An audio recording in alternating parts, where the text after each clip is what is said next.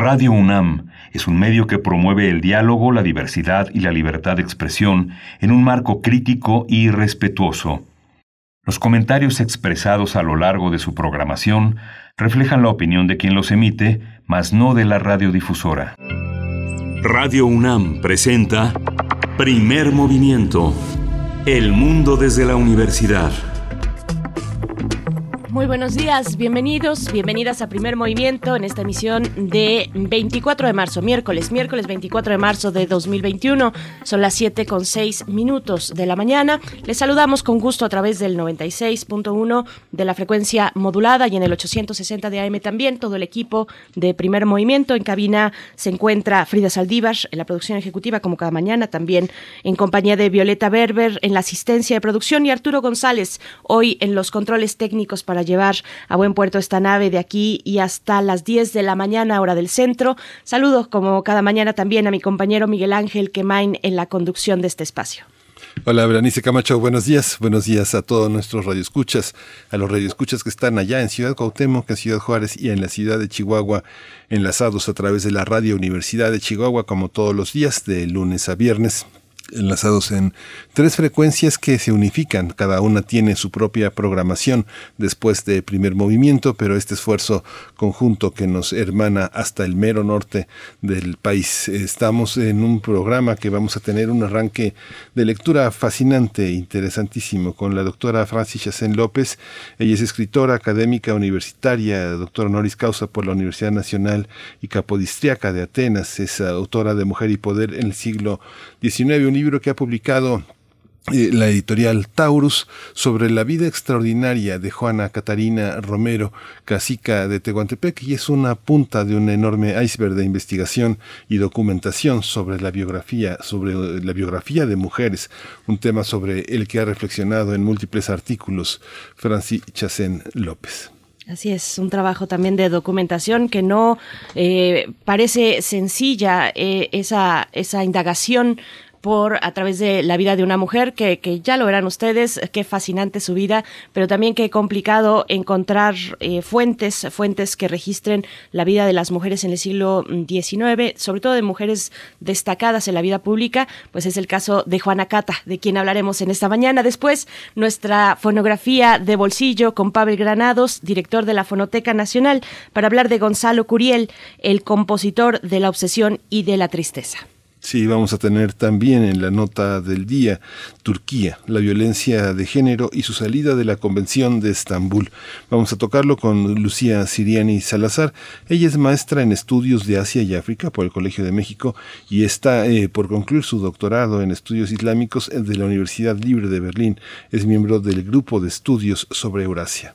Y nuestra nota internacional dedicada a Tanzania. Tanzania, luego de la muerte de su mandatario el pasado 17 de marzo, um, falleció, se dio esta noticia de la muerte del mandatario de este país, John Magufuli, y bueno, toma su lugar la que fuera ex vice, que fuera vicepresidenta, bueno, ahora ex vicepresidenta porque ya es la presidenta y es la primera mujer presidenta de Tanzania, Samia Suluhu. Vamos a hablar al respecto, qué significa, vamos a conversar con la doctora Paulina Berumen. Ella es internacionalista, es especialista en temas políticos y de política pública sobre África.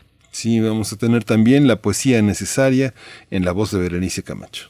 Todo listo, todo listo para la poesía necesaria. Y también la mesa del día, un tema eh, pues importante dentro de todo lo que ocurre en el contexto de las elecciones en nuestro país, el voto en las prisiones, en los centros penitenciarios. Es el tema que abordaremos, que se dará por primera vez en el Estado moderno mexicano, el voto en prisiones. Vamos a conversar con Valentina Lloret, ella es coordinadora del Observatorio de Elecciones y Derechos Políticos en Prisión. Y también en la misma mesa estaremos con Sofía González Talamantes, coordinadora del programa de Sistema Penitenciario y Reinserción Social de la organización Documenta. Sí, vamos a concluir esta edición de primer movimiento con la tabla periódica a 150 años. El tema es el bromo y el gusto por las historias injustas. Es el tema que desarrolla como cada semana el doctor Plinio Sosa, quien es académico de tiempo completo en la Facultad de Química. Él está dedicado a la docencia y la divulgación de la química. Por supuesto. Bueno, pues vamos, vamos con nuestro corte informativo sobre COVID-19, que por cierto, bueno, el día de ayer, y ustedes lo saben, eh, se cumplió un año de que se puso en marcha la Jornada Nacional de Sana Distancia.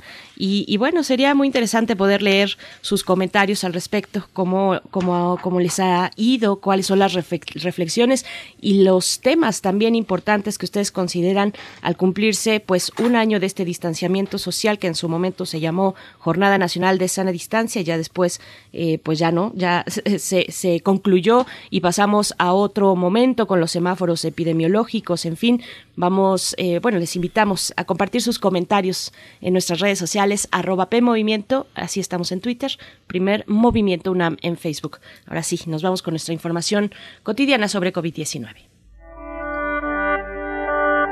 COVID-19. Ante la pandemia, sigamos informados. Radio UNAM.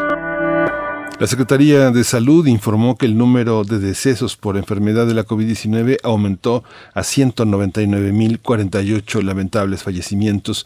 De acuerdo con el informe técnico que ofrecen todas las noches eh, las autoridades sanitarias, los casos estimados son 2.397.991.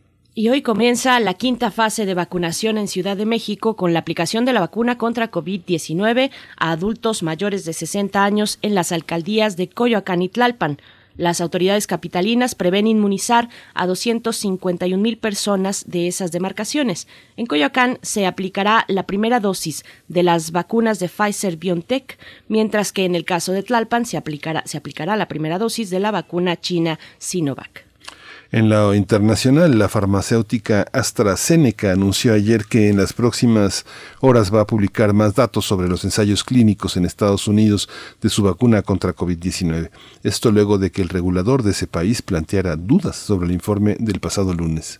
Por su parte, la Agencia Europea de Medicamentos afirmó que no está en condiciones de descartar definitivamente un vínculo entre la vacuna y los casos de coagulación en información vinculada con la UNAM, eh, con el objetivo de recaudar fondos para contar con un espacio acorde a las nuevas necesidades derivadas de la emergencia sanitaria por la pandemia, comenzó la campaña Juntos por Universum. Las actividades virtuales de esta iniciativa comprenden obras de teatro, visitas a salas, conferencias y demostraciones científicas. El día de mañana, 25 de marzo, se llevará a cabo el lanzamiento de la visita guiada Misterios del Universo, a cargo del físico universitario Miguel Alcubierre, mediante la cual se podrá conocer la sala Universo. Así es que, bueno, para consultar las actividades que hay, pueden ustedes acceder a la página boletos.universum.com unam.mx. Sí.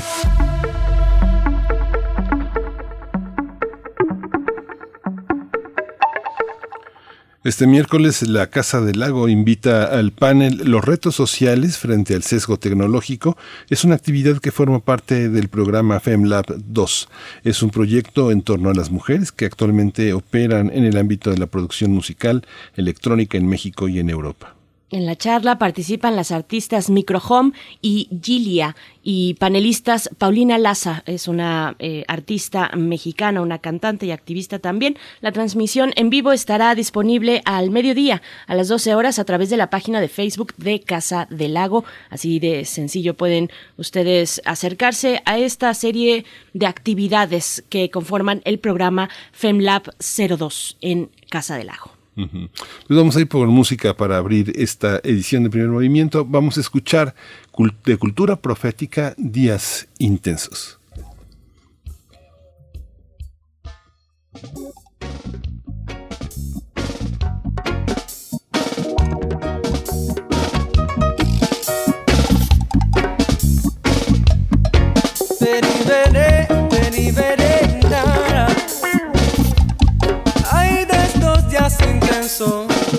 Linda prueba son.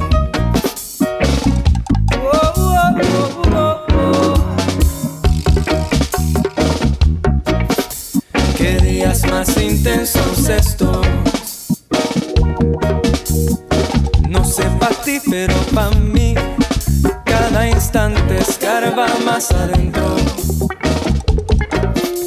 Qué días más intensos estos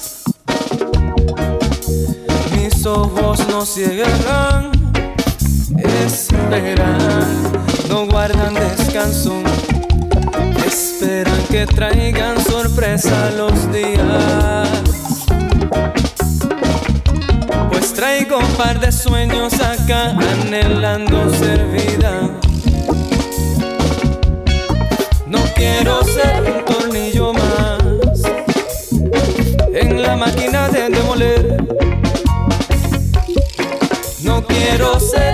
más en la guerra del poder. Quiero reencontrar la inocencia y la pureza tal vez. Y si es posible querer sin ver a quién y sin saber por qué. Me vendría muy bien, sí, nos vendría más intensos estos.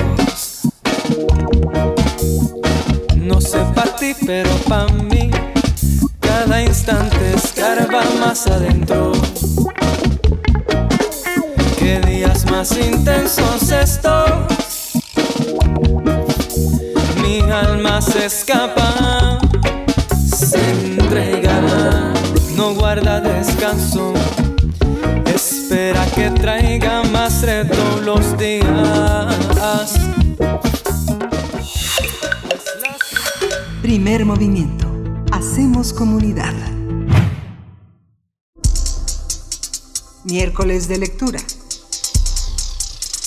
Juana Catarina, Juana Catarina Romero era la amante zapoteca de Porfirio Díaz. Esa es la versión oficial sobre la vida de esta mujer que se atrevió a ser una empresaria libre e independiente en una época donde se les consideraba incapaces de contribuir a la construcción del país.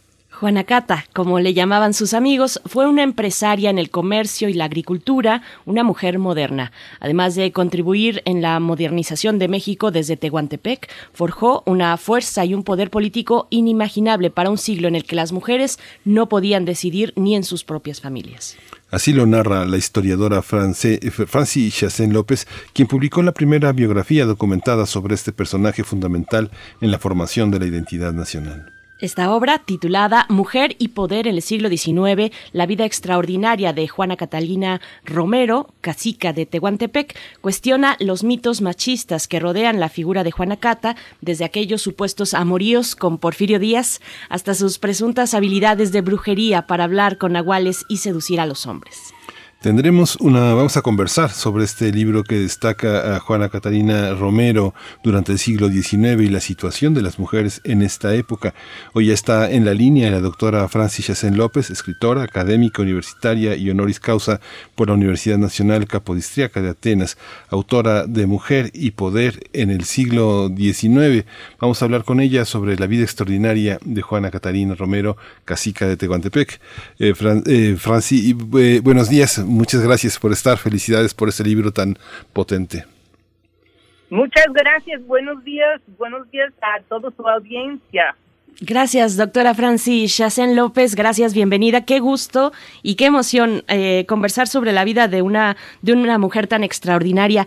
Eh, ¿qué, ¿qué, sabemos de las mujeres? Para dar un poco de contexto de la vida de esta, de esta relevante eh, persona, ¿qué sabemos de las mujeres destacadas del siglo XIX o tal vez la expresión correcta sea que no sabemos de ellas. Pues yo creo que tiene razón, es más bien que es lo que no sabemos. Tenemos dos grandes mujeres en la independencia mexicana, ¿no? Este, José Ortiz de Domínguez, Leona Vicario, y luego las mujeres desaparecen de la historia y no aparecen de nuevo hasta después de la revolución. Entonces, pues no, yo, no solamente yo, pero ya somos varias historiadoras que, que estamos investigando, pues qué pasó con la mujer en el 19.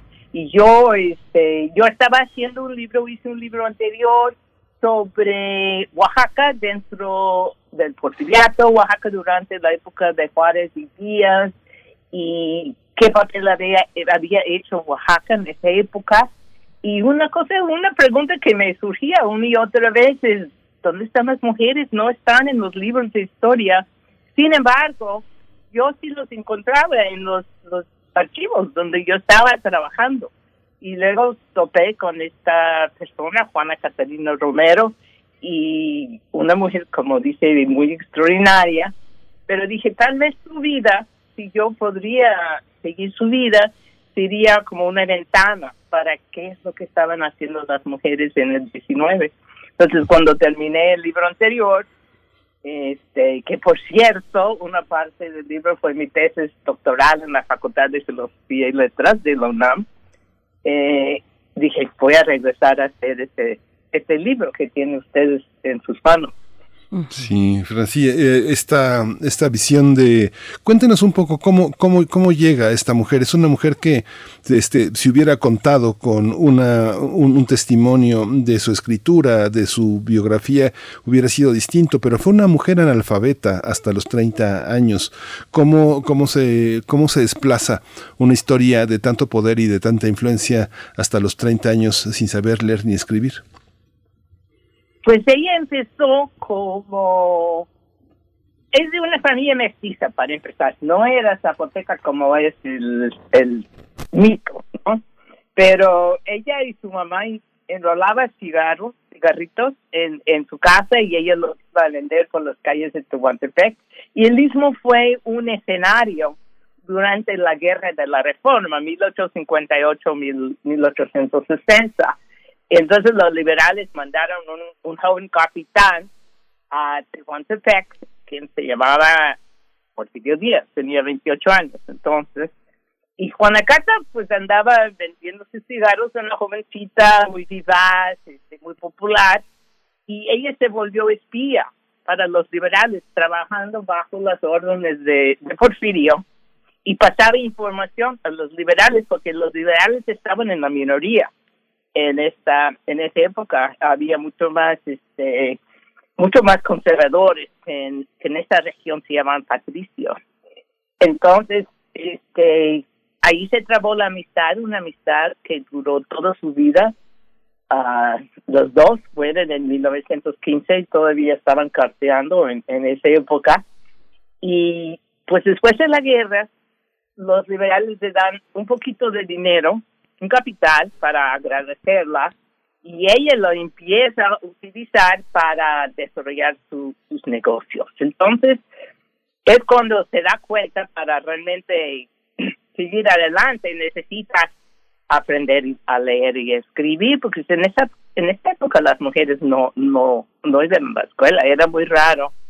que la minoría tenía alcance para ir a la escuela, mucho menos una, una jovencita humilde. Y entonces empieza a desarrollar su, su negocio, empieza a viajar. En el en Tehuantepec había dos tipos de, de comerciantes mujeres. Muchas mujeres, era muy común que trabajaban en el mercado, tenían el comercio pequeño. Pero Juana Catarina Romero empezó desde relativamente temprano a ir a la ciudad de Oaxaca y esto era una travesía de casi una semana muy peligrosa. En esa época iba en caballo con, con mulas y se llevaban los productos del añil y cacao del istmo a la ciudad de Oaxaca y luego traía productos manufacturados para vender en, en Tehuantepec. Ese tipo de, de comerciantes mujeres se llama viajeras, todavía hay viajeras en, en la región. Y ellos van más lejos, van a ciudades más, grandes, son más este uh, aventureras en el sentido de, de uh, irse más lejos. Y así empezó este, desarrollando su, comercio. Luego en la en la intervención francesa, Juana Catalina eh, se vuelve la amante y eso sí se conste porque no se sabe si fueron, amantes de Porfirio, no hay manera de constatar eso. Pero sí, ella admitió en una interrogación policial que fue la amante, la mafia de, de Revisa Toledo. Y él había sido un liberal que, se fue, se cambió ah, y se terminó como prefecto imperial para, para Maximiliano. Y ella fue su mujer en esa época. Entonces, en el libro digo que este parece que él le dijo un poco de dinero que él ayudó bastante para desarrollar su comercio. Entonces se va desarrollando el comercio y el comercio en Tumantepec en los 1870 estaba este, controlado por unos extranjeros españoles, eh, algunos alemanes y un, y un canadiense. Y ella empieza a competir con ellos y empieza a dar peso a la gente que ellos han rechazado para ir aumentando su clientela y se da cuenta relativamente pronto de que hay un nicho para ella y eso sería la importación de telas para el famoso traje. El traje en este momento está en transformación, se está cambiando bastante, se están ampliando las rayas, las faldas, las anaguas, como dicen, y, está metiendo más adornos y ella ve que es ahí, como ella tiene conocimiento, que ella puede desarrollar su, su negocio, le va bastante bien. Para 1891 es reconocido como uno de los mayores comerciantes del estado de, de Oaxaca. Al mismo tiempo empieza a comprar eh, pedazos de terreno uh, y empieza a cultivar caña de azúcar y aunque no ha ido ni un día en su vida a la escuela, se da cuenta pronto de que es muy importante meter la tecnología. Se vuelve muy amante de la modernidad, lo que la modernidad ofrece al comercio, a la agricultura. Se va inclusive, se va a Cuba para aprender cómo es el cultivo avanzado del, de la caña y empieza a importar maquinaria de Alemania y de Estados Unidos a su finca, dándose cuenta de que el dinero no está en el cultivo tanto que está en la refinación y arma un ingenio. Entonces, junto con su comercio, ya está desarrollando ah, un ingenio bastante amplio en el en Mixtequilla, que está a unos pocos kilómetros de, de Tehuantepec, y dicen que ella producía el mejor aguardiente de, de la región. No sé si eso. Claro, bueno, no, fascinante, eh, profesora Franci. Eh, también, bueno, en estas en esta eh, imposibilidad o este borramiento de muchas mujeres en los archivos, en los libros de historia. ¿Cómo, ¿Cómo fue seguirle la pista a Juanacata? Estoy pensando yo en, en los objetos cotidianos, en los objetos personales, ya que ella, como nos comenta, eh, tuvo pues una injerencia importante en el diseño de traje tradicional de, de Tehuana. ¿Cómo, cómo eh, acercarse a los objetos para que nos cuenten una historia que no está en los archivos escritos o documentales. Sí, eso fue un problema para una ah, biografía moderna ahorita, contemporánea. Eh, está muy de moda escribir sobre las ideas íntimas, lo que se llama la subjetividad del personaje pero yo no tenía su archivo personal, no a mi conocimiento no existe, existe algunos documentos que me ha prestado algunos parientes, pero un archivo personal sentado con mucho centralizado como muchos tienen no no existe. Y este, su uh, sobrina bisnieta me contestó que eh, sus cartas se habían quemado. Ella había mandado quemar sus cartas y luego sus documentos, personales estaban guardados ah, atrás en el chalet donde que ella había construido y en 1944 hubo una inundación terrible en Tehuantepec, pero muy alto, que destrozó uh, esos papeles. Entonces son muy dispersos.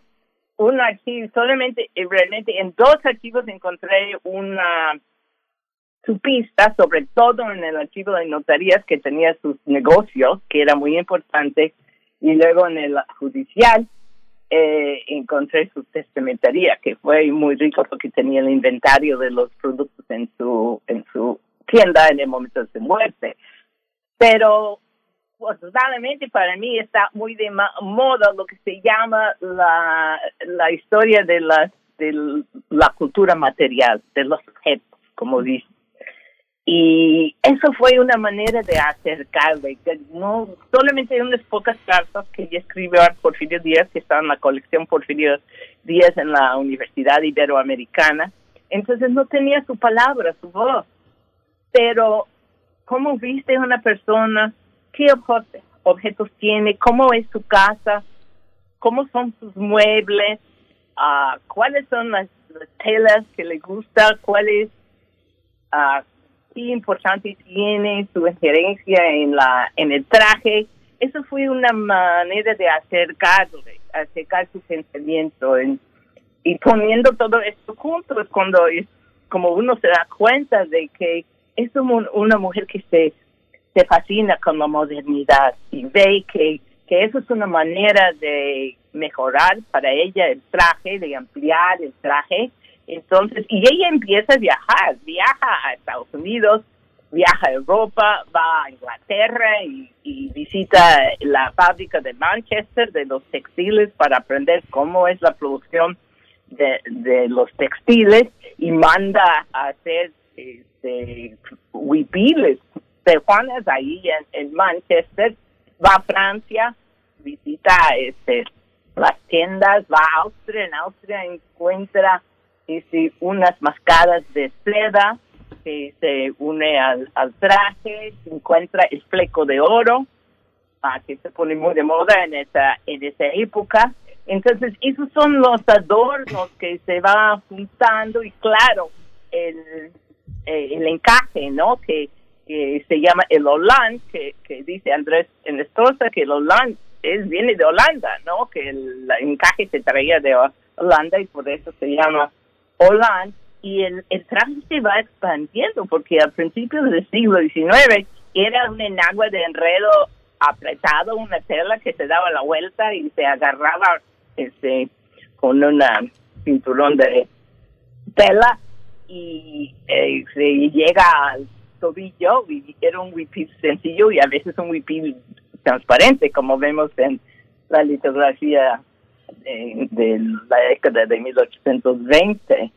Y entonces este, se va, la falda se va ampliando, ah, se va poniendo el encaje en el tablán, uh, se va, se, se empieza a traer los mantones, de ella trae los mantones de Manila, donde encuentro las flores que están, este, ah, ah, ya me estoy fallando, como se dice, en que están bordados en el, en este, el huipil, y pues eso se vuelve en la moda, y luego trae terciopelo.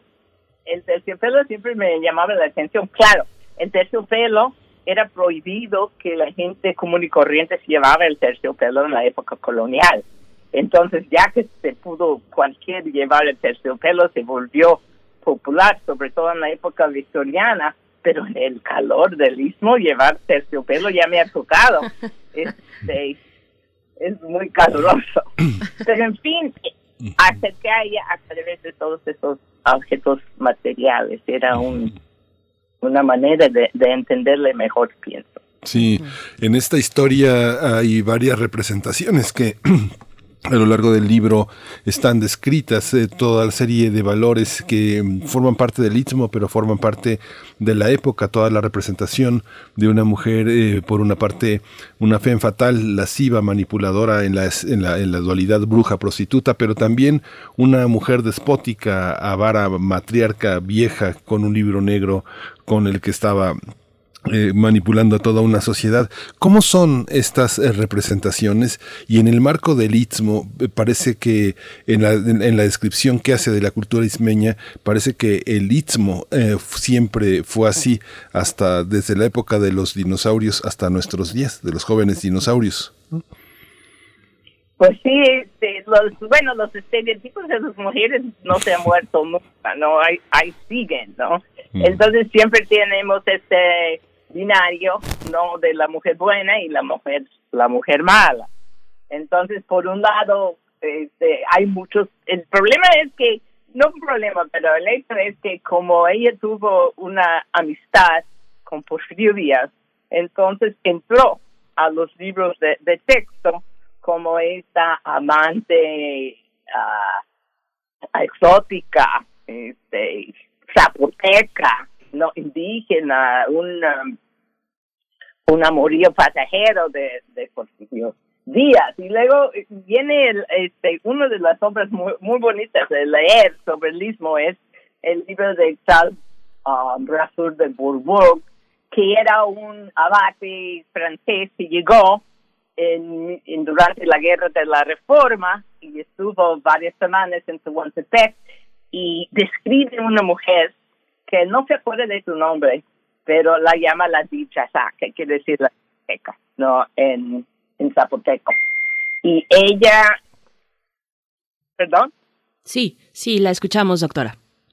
Ah, bueno, entonces ella eh, juega billares con los hombres, este, dice que tiene mucha ascendencia con los indígenas, que se viste muy llamativa, que fuma un puro.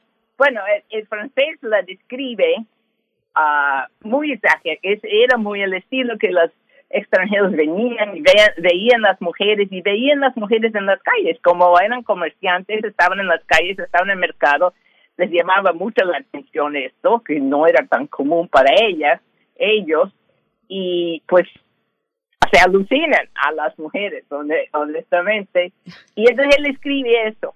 Y también él es el que dice, no, pues la gente dice que, que fue bruja, pero luego Brasur dice, y que habla con Aujal, pero luego ella dice que, uh, él dice que yo nunca creí eso, ¿verdad? Que yo nunca creí que ella, este, ¿me escucha?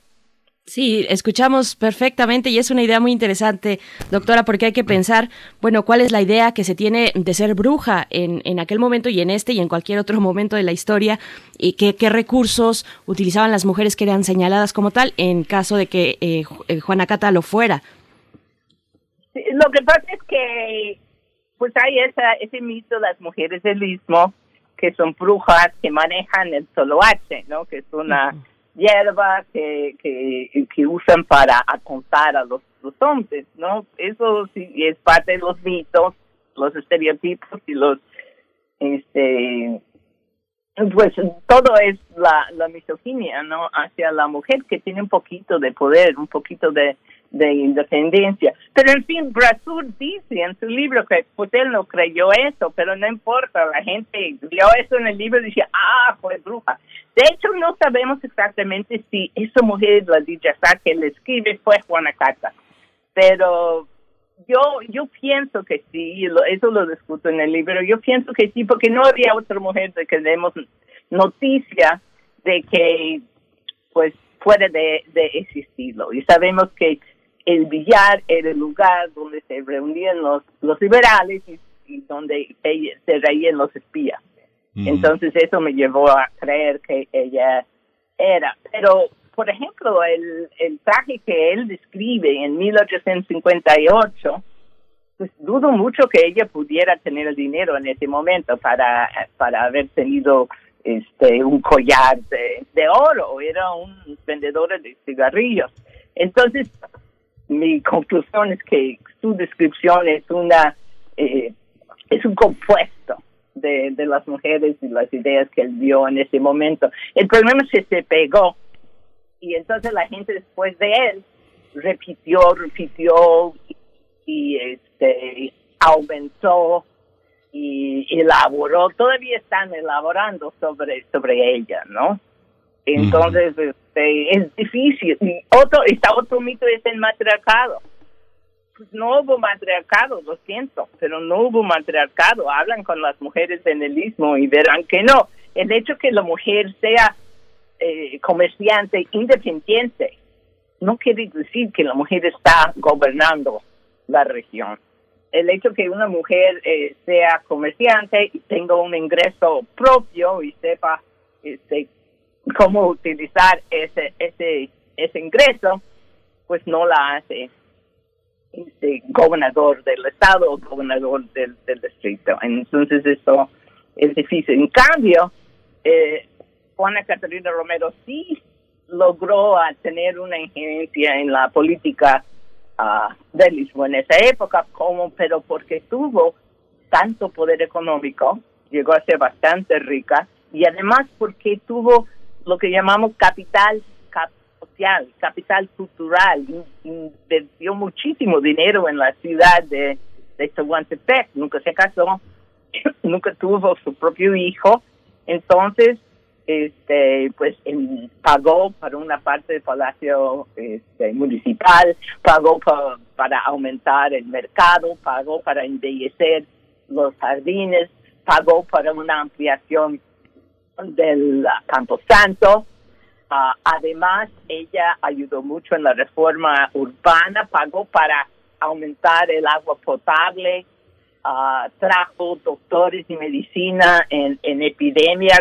Fue realmente extraordinaria su obra en Tehuantepec y sobre todo mantuvo dos escuelas, uno para niños, otro para niñas, completamente gratis. O sea, las personas que asistían a la escuela, los niños, no pagaban nada, ni siquiera pagaban ni un lápiz, ni un papel, ni nada. Pagaba, ella pagaba todo, pagaba los maestros que eran religiosos, ella era muy de vota católica, pero era para ampliar la educación en, en la ciudad de Tehuantepec y venían de otras partes para estudiar en sus escuelas y además a los estudiantes mejores, ella pagaban, les daba becas para que siguieran sus estudios en la ciudad de Oaxaca o en el seminario, seminario si querían ser religiosos, en el seminario de San Luis Potosí. Entonces ella fue lo que nosotros entendemos como una filántropa. Y las mujeres no eran filántropas en esa época, las mujeres daban caridad, los hombres eran filántropos, pero ella era una verdadera filántropa. Entonces su amor para la modernidad lo quiso trasladar a su amor para su ciudad, Tehuantepec.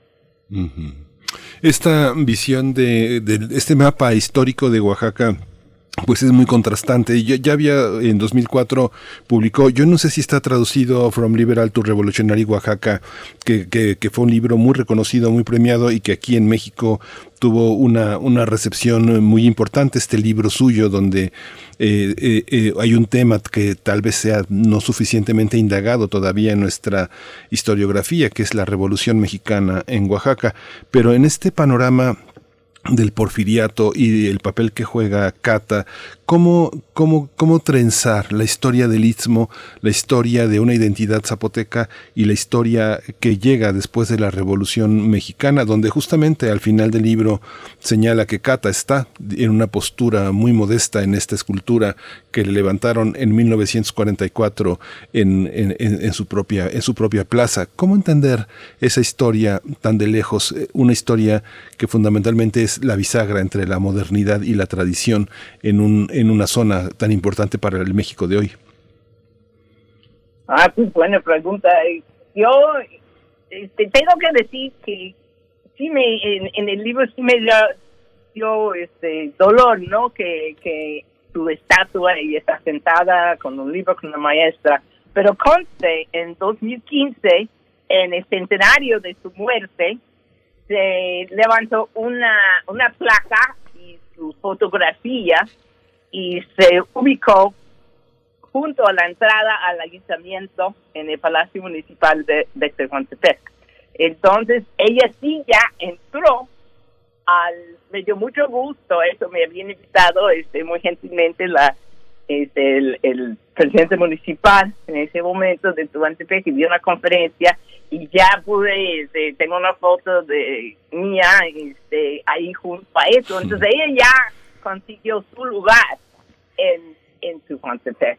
Pues el hecho, regresando a otra parte de la pregunta, que el libro sí está traducido, el de Oaxaca entre el liberalismo y la revolución, se salió en 2010 por la Universidad de Oaxaca, el Congreso de Oaxaca y la Universidad Autónoma Metropolitana Iztapalapa uh, en el centenario de la, de la Revolución. Y sí, en ese, eh, uno de los tristezas es que yo quise en ese libro, en el primer libro, a demostrar que Oaxaca estaba en auge, estaba, no era el estado con los problemas o, con el, el, la falta de desarrollo que vemos hoy, no es no era el caso tanto en el porfiriato. Sí se había desarrollado bastante en el porfiriato. Y eso era para demostrar que no siempre las cosas eran así no tienen que siempre que ser así las cosas que Porfirio sí se había puesto bastante atención a su propio estado durante el el porfiriato no pero y lo mismo pasa con Tehuantepec. Tehuantepec entra a una época cuando se inaugura el, el ferrocarril nacional de Tehuantepec en 1907, pues está en auge. Se piensa que Tehuantepec va a ser el nudo, el, el puente comercial, el, puente de, de comercio internacional. Y hay un mapa que tiene Tehuantepec en el medio de todo el mundo. Está genial. Pero luego en 1914 se abre el canal de Panamá y ya entra en ese declive de Tehuantepec, está reemplazado por, Panamá. Y eso es un, un problema que, que este, reverberó bastante en, en Oaxaca por muchos, muchos años. Pues doctora Franci Chasen López, muchas gracias por, por esta charla. Nos quedamos y seguramente la audiencia se queda con muchas ganas de acercarse a este libro Mujer y Poder en el siglo XIX, La vida extraordinaria de Juana Catarina Romero Casica de Tehuantepec, editado por Taurus. Como siempre, bueno, es, es de verdad eh, pues una delicia referirnos a la historia de nuestro país y además redescubrirnos en esa historia, eh, en esta labor que hacen académicos y académicas como usted doctora, muchas gracias por, por esta presencia en esta mañana. Pues muchísimas gracias por la oportunidad de hablar en Radio UNAM, que es mi alma mater, que quiero mucho, soy Puma, y, y, poder este, compartir con ustedes esta obra que me tomó 14 años para escribir como detective, andando atrás de los, de los pistas. Qué maravilla. Sí. Muchas gracias. gracias. Gracias a usted, doctora. Gracias, doctora. Hasta pronto.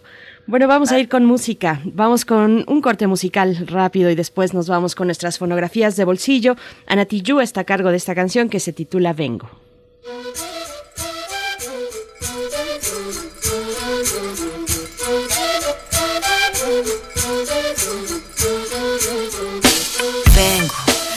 busca de respuestas con el manojo lleno y las venas abiertas. Vengo como un libro abierto, ansiosa de aprender la historia no contada de nuestros ancestros, con el viento que dejaron los abuelos y que vive en cada pensamiento de esta amada tierra, tierra. Quien sabe cuidarlo es quien de verdad la quiera. Vengo para mirar de nuevo, para ver los sitios y despertar el ojo ciego, sin miedo. Tú y yo descolonicemos lo que nos enseñaron con nuestro pelo negro, con pómulos marcados, con el orgullo indio en el alma tatuado. Vengo con la mirada, vengo con la palabra, esa palabra hablada. Vengo sin temor a no perder nada. Vengo como el niño que busca de su morada, la entrada al origen, la vuelta de su cruzada. Vengo a buscar la historia silenciada, la historia de una tierra saqueada. Vengo con el mundo y vengo con los pájaros, vengo con las flores y los árboles, sus cantos. Vengo con el cielo y sus constelaciones, vengo con el mundo y todas sus estaciones. Vengo agradecida al punto de partida, vengo con la madera, la montaña y la vida. Vengo con el aire, el agua, la tierra y el fuego. Vengo a mirar el mundo de nuevo. Vengo con mis ideas como escudo, con el sentir humano, a vivir este mundo donde el hombre nuevo busca el contrapunto. Vengo, mano, como tú, en busca de la huella, de la pieza del árbol y de su corteza que guarda en su memoria que el canto de victoria cuando vimos de la tierra lloramos con tal euforia. Ya abrimos así nuestros brazos tan encadilados y nos acurrucamos al origen de los tiempos, a la fuente del universo donde yace el sentimiento de vivir este comienzo. Vengo con la sangre roja, con los pulmones llenos de rimas en mi boca, con los ojos rasgados, con la tierra en las manos. Venimos con el mundo y venimos con su canto. Vengo a construir un sueño, el brillo de la vida que habita en el hombre nuevo. Vengo buscando un ideal de un mundo sin clase que se pueda levantar. Vengo con el mundo y vengo con los pájaros, vengo con las flores y los árboles. Primer movimiento. Hacemos comunidad. Fonografías de bolsillo. Está con nosotros, como cada miércoles, Pavel Granados, escritor, director de la Fonoteca Nacional, para hablar de Gonzalo Curiel, compositor, músico, compositor de La Obsesión y la Tristeza. Querido Pavel, ¿cómo estás? Bebe, Miguel Ángel, pues muy contento de saludarlos. Y Buenos antes días, Pavel. hola, buenos días, Miguel Ángel. Antes de esta pequeña fonografía de bolsillo, bueno, eh, les quiero invitar porque mañana presentamos el disco, mañana 25, presentamos el disco de Chava Flores eh, y el rock, porque son eh, los rockeros mexicanos les rinden homenaje a Chava Flores el Mastuerzo, Jaime López, Alex, fue una iniciativa de Alex Lora, y lo vamos a presentar con Javier Batis, etcétera, mañana a las 8 de la noche, en la, bueno, no en la fonoteca, en la página de la Fonoteca Nacional, por si quieren escucharnos. Ahí vamos a estar platicando con la hija de Maru, de Chava Flores, Maru. Entonces, esta es una invitación para mañana. Pero, pues ahora les quiero platicar rápidamente de, pues le puse yo Gonzalo Curiel, compositor de la obsesión y la tristeza que efectivamente lo fue, pero en el fondo es un pequeño, ¿qué les puedo decir?, interrogatorio a, a, un, a un disco, porque de pronto uno se encuentra discos, eh, eh, cintas, etcétera, algún documento sonoro, y creo que está bien interrogar a ver qué cosas nos dicen esos discos. Me encontré un disco de 1948, es un disco de 78 revoluciones, ya es naturalmente ya estaba la industria mexicana muy fuerte, ya tenía eh, pues años la RCA Víctor aquí en México, al menos tenía 13 años instalada la Casa Víctor aquí en México, ya tenía sus grandes estudios, creo que estos estudios donde se grabó este disco estaban allá en la en Tacuba, que es donde se instalaron las grandes eh, casas disqueras allá a finales de los años 40 y ese es un disco natural, sí, como les decía yo, compuesto por Gonzalo Curiel. Eh, los discos de antes, los discos de 78 revoluciones, a lo mejor hay gente que ya no los conoce, eran discos que pesaban un poquito, discos que se rompían muy fácilmente porque estaban hechos con una cera, eh, como una especie de plástico que se rompía muy fácil y tenía solamente una canción de cada lado, canciones de tres minutos, de ahí se quedaron los tres minutos convencionales para la radio de, de cada canción y este es un disco que grabó don Fernando Fernández. Fernando Fernández fue, ah, pues le decían el crooner de México, crooner era algo así como el que murmura eh, literalmente, pero en el fondo eran los estribillistas de las orquestas. Y don Fernando además tenía, para mí ha sido el gran cantante eh, mexicano, el gran cantante de los de la época de los boleros. Para mí creo yo que era el mejor estilo. Y aquí fíjese que es bonito escuchar este disco porque el director de la orquesta era pues yo, alguien que yo creo que le tenemos que descubrir más. Era un hombre que se sintió muy poco reconocido en México, que se llamó Mario Ruiz Armengol, y es cada vez más significativo ver que las orquestas sinfónicas ponen la música que compuso Mario Ruiz Armengol. Tuve la suerte de conocerlo y él me dijo que su obra sinfónica se estrenaba antes en otros países, por ejemplo en Alemania, que en México. Y aquí, bueno, fue además un pionero, yo diría, pues no sé si del jazz, yo creo que sí. Eh, él participó en jam sessions desde los años 30, de sus sesiones para improvisar. Y yo quisiera que aquí, ahora que escuchemos esta canción de Gonzalo Curiel, pudieran escuchar el contrabajo. Realmente el todo el trabajo de este arreglo está concentrado en el trabajo del contrabajista. Van a ver ustedes qué notable, qué, qué influencia del jazz para mucha gente que dice que el jazz se tardó en llegar a México hasta los años 50, hay muestras de estas influencias mucho tiempo antes. Y Gonzalo Curiel, pues ¿quién fue Gonzalo Curiel? Un compositor que también yo creo que estamos en deuda en reconocerlo, porque Gonzalo Curiel eh, exploró tantos eh, aspectos de nuestra música, bueno, tantos aspectos de la composición, que sí es necesario ir sabiendo quién fue Gonzalo Curiel. Por un lado, fue un hombre que se dedicó al cine, es decir, desde que llegó la industria cinematográfica a México, él participó con su orquesta, eh, con, eh, incluso en una, en una película Payasadas de la Vida canta, y después se dedicó a hacer música de fondo de decenas y decenas de películas. Murió cuando estaba a punto de dedicarse casi exclusivamente al, al cine e incluso estaba pensando irse a Estados Unidos a trabajar musicalizando películas. Y por otra parte, pues fue también un, uno de los grandes directores. Se escapó de muy joven a los Estados Unidos eh, porque su papá no lo quería dejar ser músico. Él se escapó y conoció a un compositor allá en California que se llamaba Cés Confri. Cés Confri es, hagan de cuenta ustedes, con menos fama, pero más o menos el de la misma, mm, digamos, eh, orientación o tendencia que un Gershwin. De tal manera que incluso Gonzalo Curiel nos dejó tres conciertos para piano y orquesta que los han estrenado varias orquestas sinfónicas, pero entre ellas la Orquesta Sinfónica de Bellas Artes. O sea que no estamos hablando de músicos cualesquiera, sino de grandes, grandes músicos que de pronto, pues, ¿qué será? Concentran su, su talento en una grabación. ¿Por qué le decía yo el músico de la obsesión y la tristeza a Gonzalo Curiel? Siempre el tema de Gonzalo Curiel fue la tristeza. Tenía una canción que se llamaba Calla Tristeza y es una canción en la que el compositor le habla de tú a la tristeza, pues es, es realmente eh, notable, bueno, no solamente musical, sino líricamente sus composiciones. Eh, él decía, bueno, esto me lo contaron amigas de Gonzalo Curiel, eh, me contaron algunas, muchas anécdotas. Bueno, Curiel tiene una personalidad muy interesante. Él tocaba el piano de una manera, de veras, sobre todo joven, cuando era joven, era muy innovador en su manera de tocar el piano y decía él, bueno, que, que cuando era niño, su, él escuchaba cuando su papá golpeaba a su mamá. Eso me lo contó una de las amigas muy cercanas de Gonzalo Curiel y que él decía, cuando el papá le decía, vete a tocar el piano, y era porque en ese momento en Guadalajara, el papá gritaba, este, bueno, eh, se, imponía, hacía estas cosas horribles. Y entonces Curiel decía, cuando yo toco el piano, siento que llora mi mamá.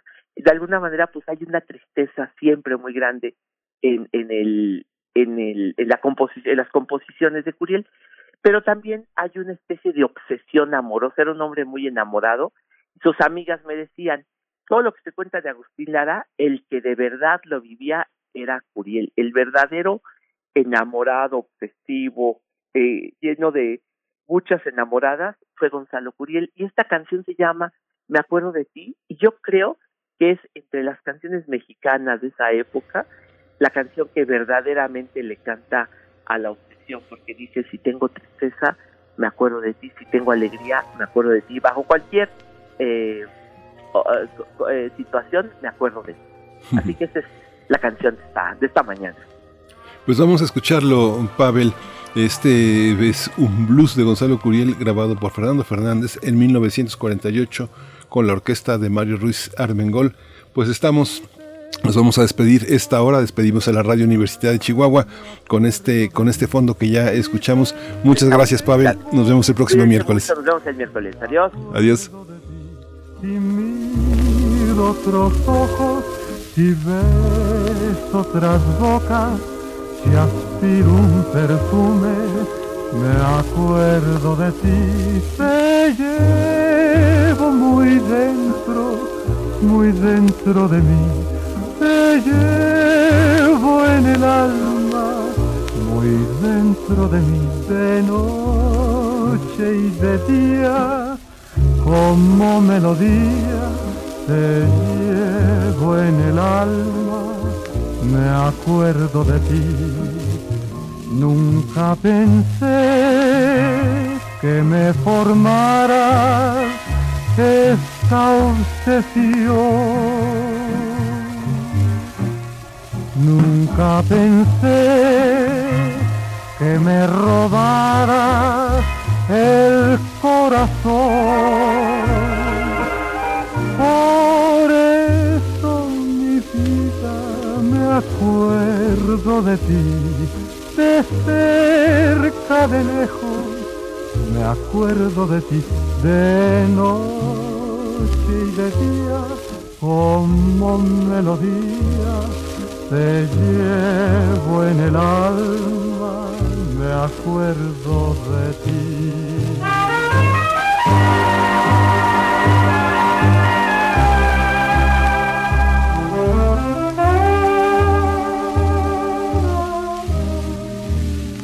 Nunca pensé que me formaras esta obsesión.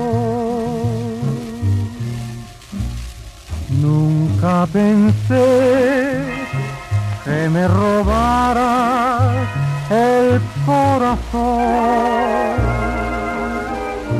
Por esto mi vida me acuerdo de ti, de cerca, de lejos, me acuerdo de ti, de noche y de día, como melodía te llevo en el alma, me acuerdo.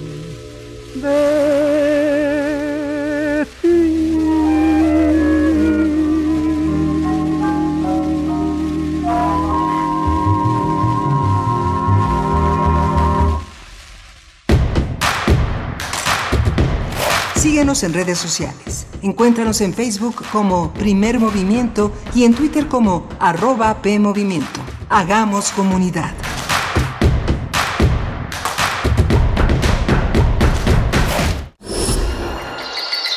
Creemos en un mundo donde se escucha toda la música, toda la música,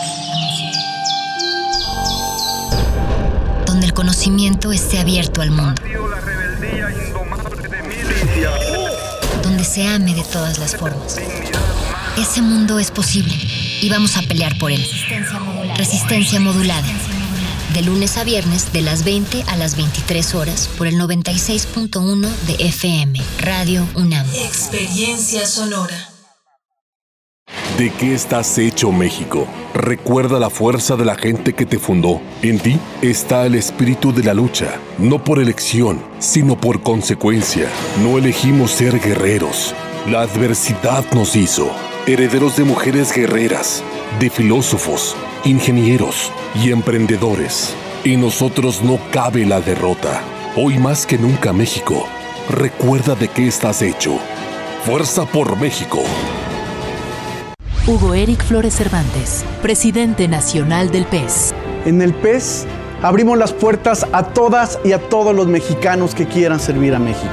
Mujeres y hombres que estén dispuestos a defender la vida y a la familia, que respeten y protejan el medio ambiente y a los animales. Necesitamos líderes que busquen la reconciliación, la unidad, el encuentro de los mexicanos, porque el PES es tu casa, la casa de todos. PES, Partido Encuentro Solidario, el partido de la familia. ¿Sabes en quién te conviertes cuando recoges la INE que tramitaste? En una ciudadana o ciudadano que puede decidir quién va a gobernar. En protagonista principal de las elecciones más grandes de la historia. En alguien que toma su cubrebocas y con valor sale a ejercer su libertad. Pero si no recoges tu INE antes del 10 de abril, no podrás votar. No lo dejes para el último. El 6 de junio, el voto sale y vale. Contamos todas, contamos todos. INE. Calme Cali, Mimagoshko, Makta Shuduk, Tetzaduk, FM, Yatpushebo Pushkoxpe, Radio Nam. Calme Cali, quinta temporada. Todos los jueves a las 10 horas por el 96.1 de FM. Retransmisión, domingos 15.30 horas. Radio UNAM. Experiencia sonora.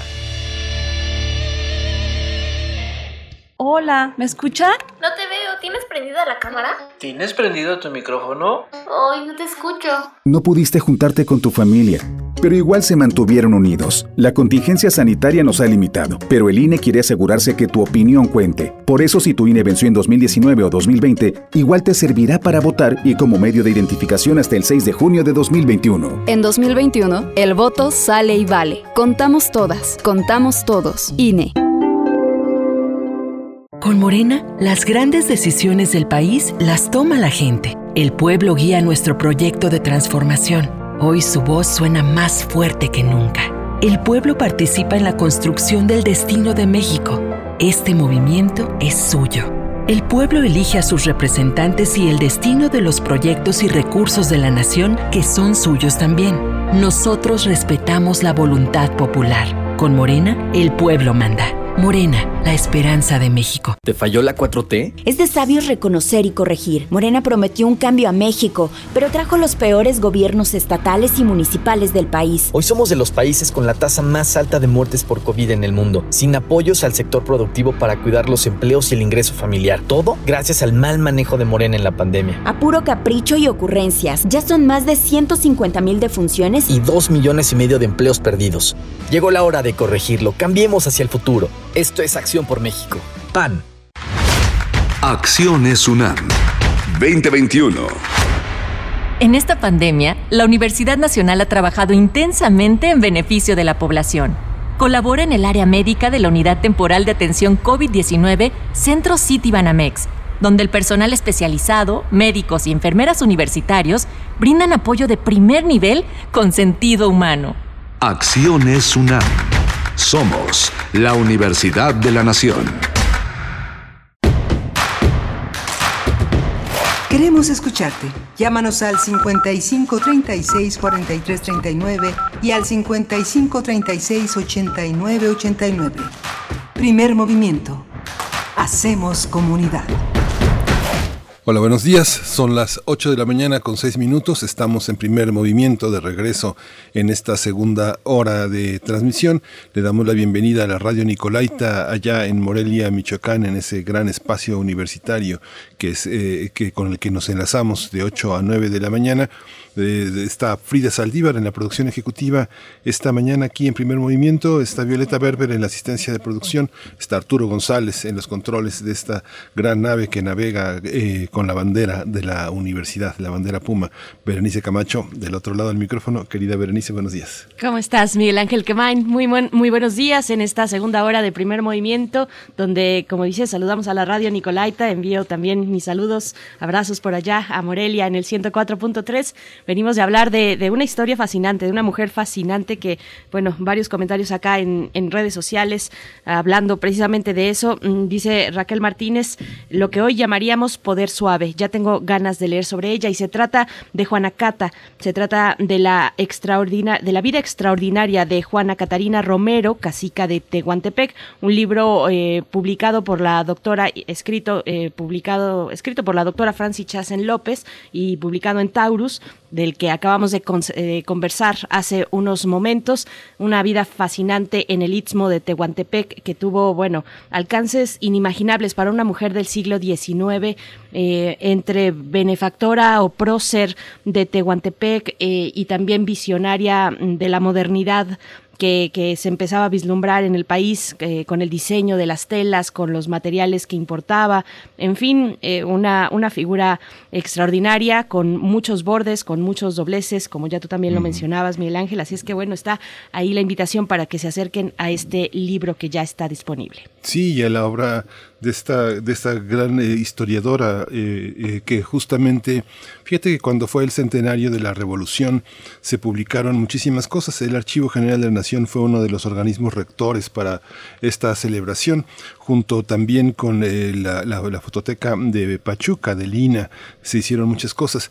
Y, pero tenía atrás toda esta historia de Juana Catarina Romero esta telenovela del vuelo del águila, todas estas visiones tan, eh, tan chatas, tan poco eh, interesantes sobre la historia de México y esta, un poco esta historia amarillista de esta, de, de, del Istmo de Tehuantepec, que finalmente fue la cercanía, el apoyo económico que le dio Díaz, fue totalmente mitificado, como bien lo dice. Cuando fue el tema del 2010. Eh, muchas publicaciones se hicieron en el Archivo General que, hicieron, llegaron al Archivo General de la Nación y a la Biblioteca eh, a la Biblioteca Nacional de la UNAM. Y muchas de ellas como yo no sabía que estaba que no estaba traducido porque pues eh, ser publicado por el gobierno de Oaxaca pues es prácticamente en cualquier gobierno de cualquier estado es no, no tener acceso a las librerías comerciales. No circulan los libros académicos los libros editados por el estado. Así que From Liberal to eh, Revolutionary Oaxaca es, un libro increíble, es un libro que ya en algún momento comentará Alfredo Ávila, que siempre está tan al tanto de todas estas cosas, pero merecería estar en la colección de historia, en la colección negra del Fondo de Cultura Económica. ¿no? Alfonso de Alba Arcos menciona precisamente, no le pone el nombre, pero se trata de esta telenovela del vuelo del águila, donde Humberto Zurita interpreta al joven Porfirio mm. y ahí precisamente se fascina, dice Alfonso de Albarcos, pretende y seduce a Juanacata, protagonizada por, y dice Salma Brincos Hayek. Diera, Salma Hayek. Así nos dice. Pero bueno, gracias por sus comentarios en esta mañana.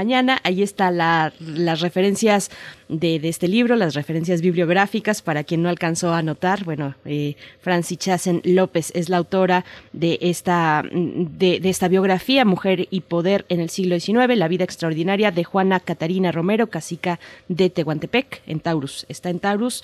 Y bueno, eh, nos vamos con lo siguiente. Tenemos una hora muy interesante por delante. Vamos a hablar en unos momentos más con Lucía Siriani Salazar, maestra en estudios de Asia y África por el Colegio de México, mm, es miembro del grupo de estudios sobre Eurasia, para hablar de Turquía, de lo que ocurre actualmente en Turquía con estas las decisiones del presidente Erdogan de salirse de la convención de Estambul sobre pues darle la vuelta a lo que ya se venía realizando para combatir la violencia de género en ese país. Vamos a hablar al respecto, Miguel Ángel. Sí, vamos a hablar también de Samia Suluhu, la primera mujer presidenta en Tanzania tras la muerte del mandatario John Magufuli.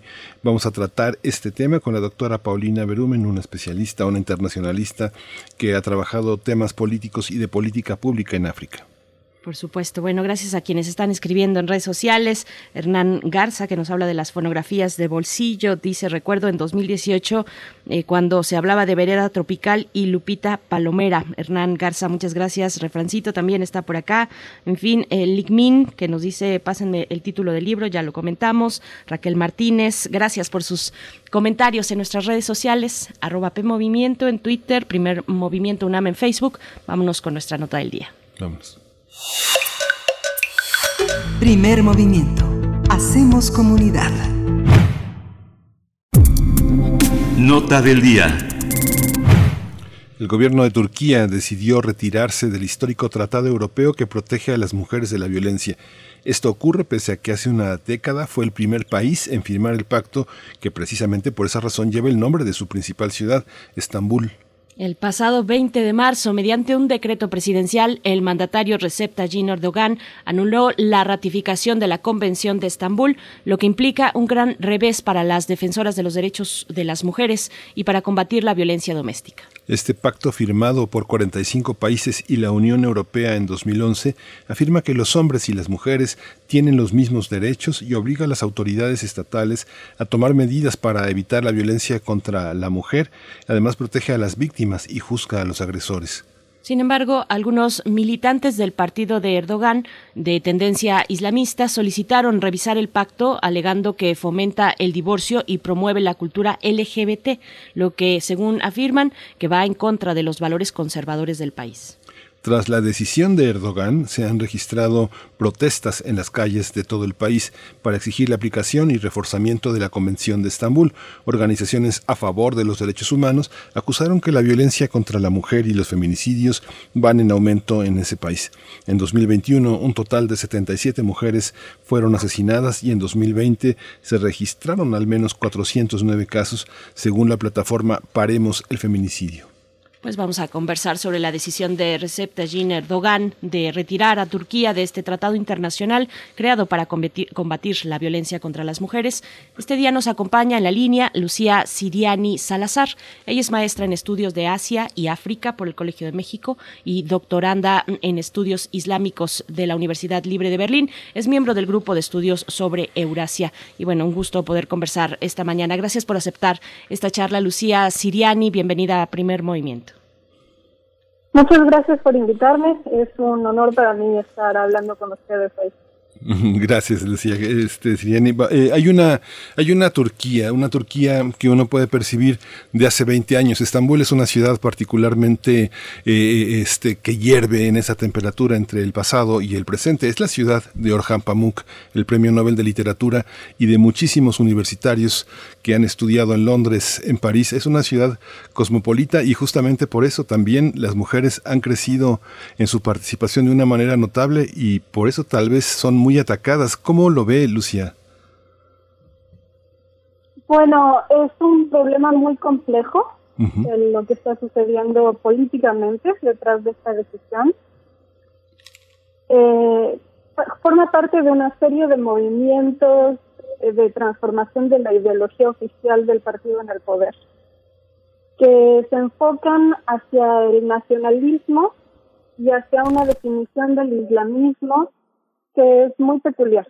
Eh, digamos que tiene elementos que emulan al, al conservadurismo en el sentido que le da un cierto imaginario global contemporáneo que tenemos de lo que es ser conservador. Entonces hay algunos aspectos de la justificación oficial de esta retirada que me llaman la atención. Por ejemplo, está que además de hablar de normalizar la sexualidad, homosexualidad y de promover el divorcio, citan eh, que comparten su preocupación por estos temas con otros países europeos y específicamente hablan de Bulgaria, Hungría, la República Checa, Latvia, Lituania, Eslovaquia y Polonia. O sea, están haciendo una especie de alianza con lo que podríamos imaginar como la Europa tradicionalista, la Europa religiosa, la Europa conservadora. Eso me parece que es muy interesante y que indica algo que no tiene propiamente que ver con el Islam, aunque ellos lo presentan como islamistas, sino como este imaginario social contemporáneo de lo que significa ser conservador. ¿En qué, ¿En qué lugar y en qué dinámica frente al resto de la Unión Europea pone esta decisión a, eh, a Turquía, mm, maestra? Eh, esa es una pregunta compleja también porque tiene que ver con eh, un movimiento hacia el nacionalismo. O sea, Turquía ha estado pasando de una posición de buscar la inclusión en la Unión Europea, de buscar un tipo de participación en la política internacional que es más global, más a través de alianzas con eh, el occidente liberal. Y se ha ido alejando de esa postura y ha ido eh, enfatizando un pensamiento nacionalista. Entonces, dentro de ese contexto, nos damos cuenta de que esta declaración, los argumentos tienen mucho más que ver con cuestiones que tienen que ver con soberanía nacional, y al, igual que pasó con la cuestión de la transformación de Santa Sofía, ellos decían esto no tiene nada que ver con la religión, esto tiene que ver con el derecho de autodeterminación de Turquía. Y todo eso encaja dentro de una retórica neonacionalista, que es lo que estamos viendo crecer en Turquía en la actualidad. Y creo que también están haciendo estos movimientos tomando en cuenta que la relación que tiene Turquía ahorita con Europa está más basada en intereses relativos a la seguridad y al comercio que a los derechos humanos. En ese sentido, la confrontación sobre derechos humanos se está dando más con la administración de Biden en Estados Unidos que con la Unión Europea.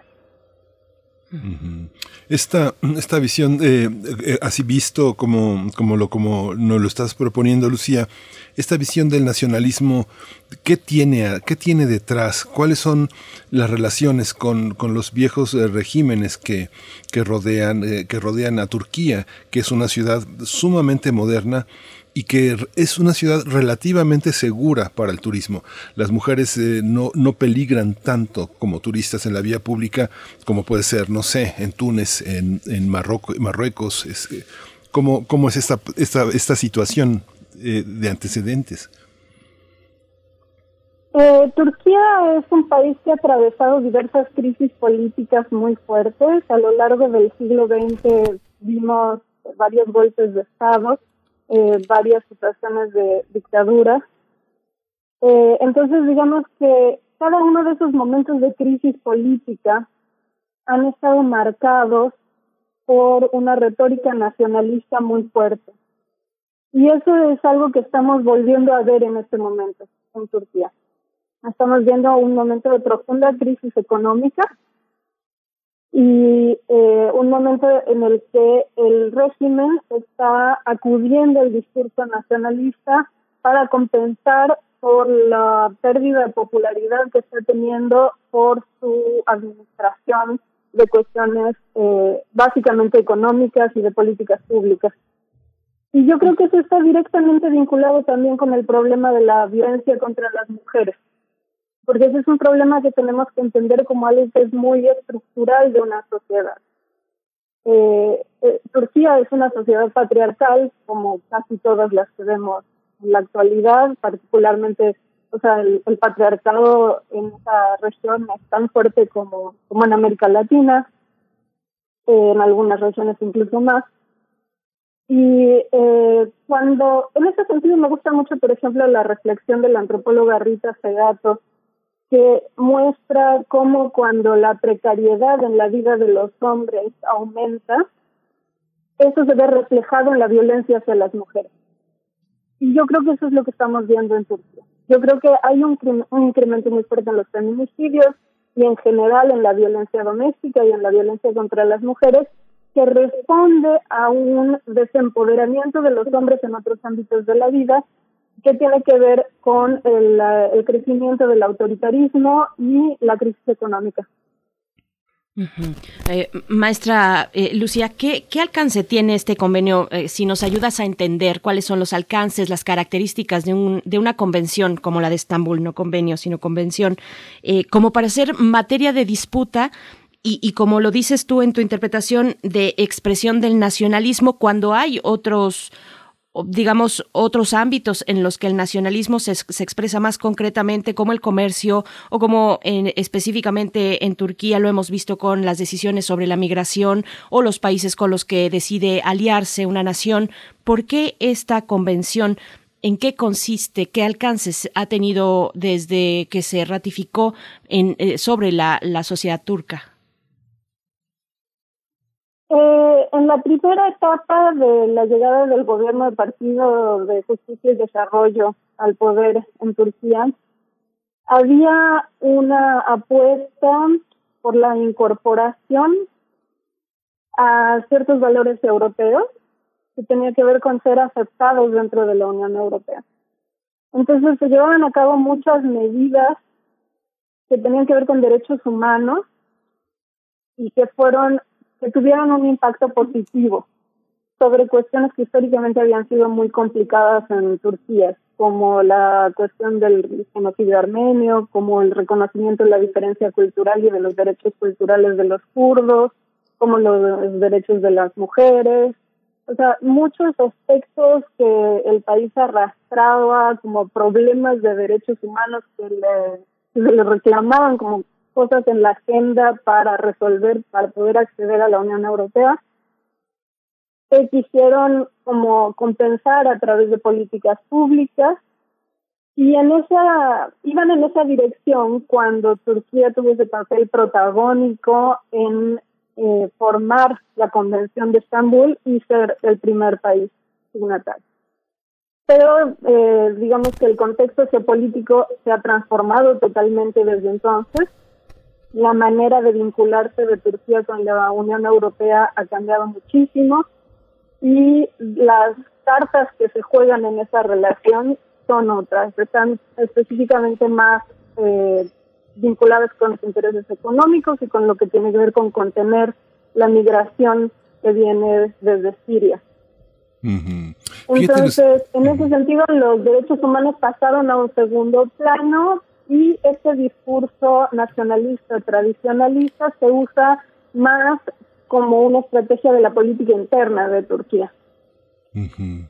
Fíjate que bueno pensaba pensaba Lucía que en los últimos en el último año la pandemia ha modificado muchas cosas porque, bueno, no sé, pienso en la Universidad de Estambul, hay 27 universidades nada más en Estambul, o sea, digamos que hay una población de un cuarto de millón de estudiantes que están allí, muchos de estos son mujeres, una gran parte son mujeres, si no la mitad, casi eh, rebasa el 40% de mujeres. Muchas de esas mujeres hacen estancias doctorales y postdoctorales en Estambul, otras eh, y otras eh, de origen de turco en, el resto de Europa.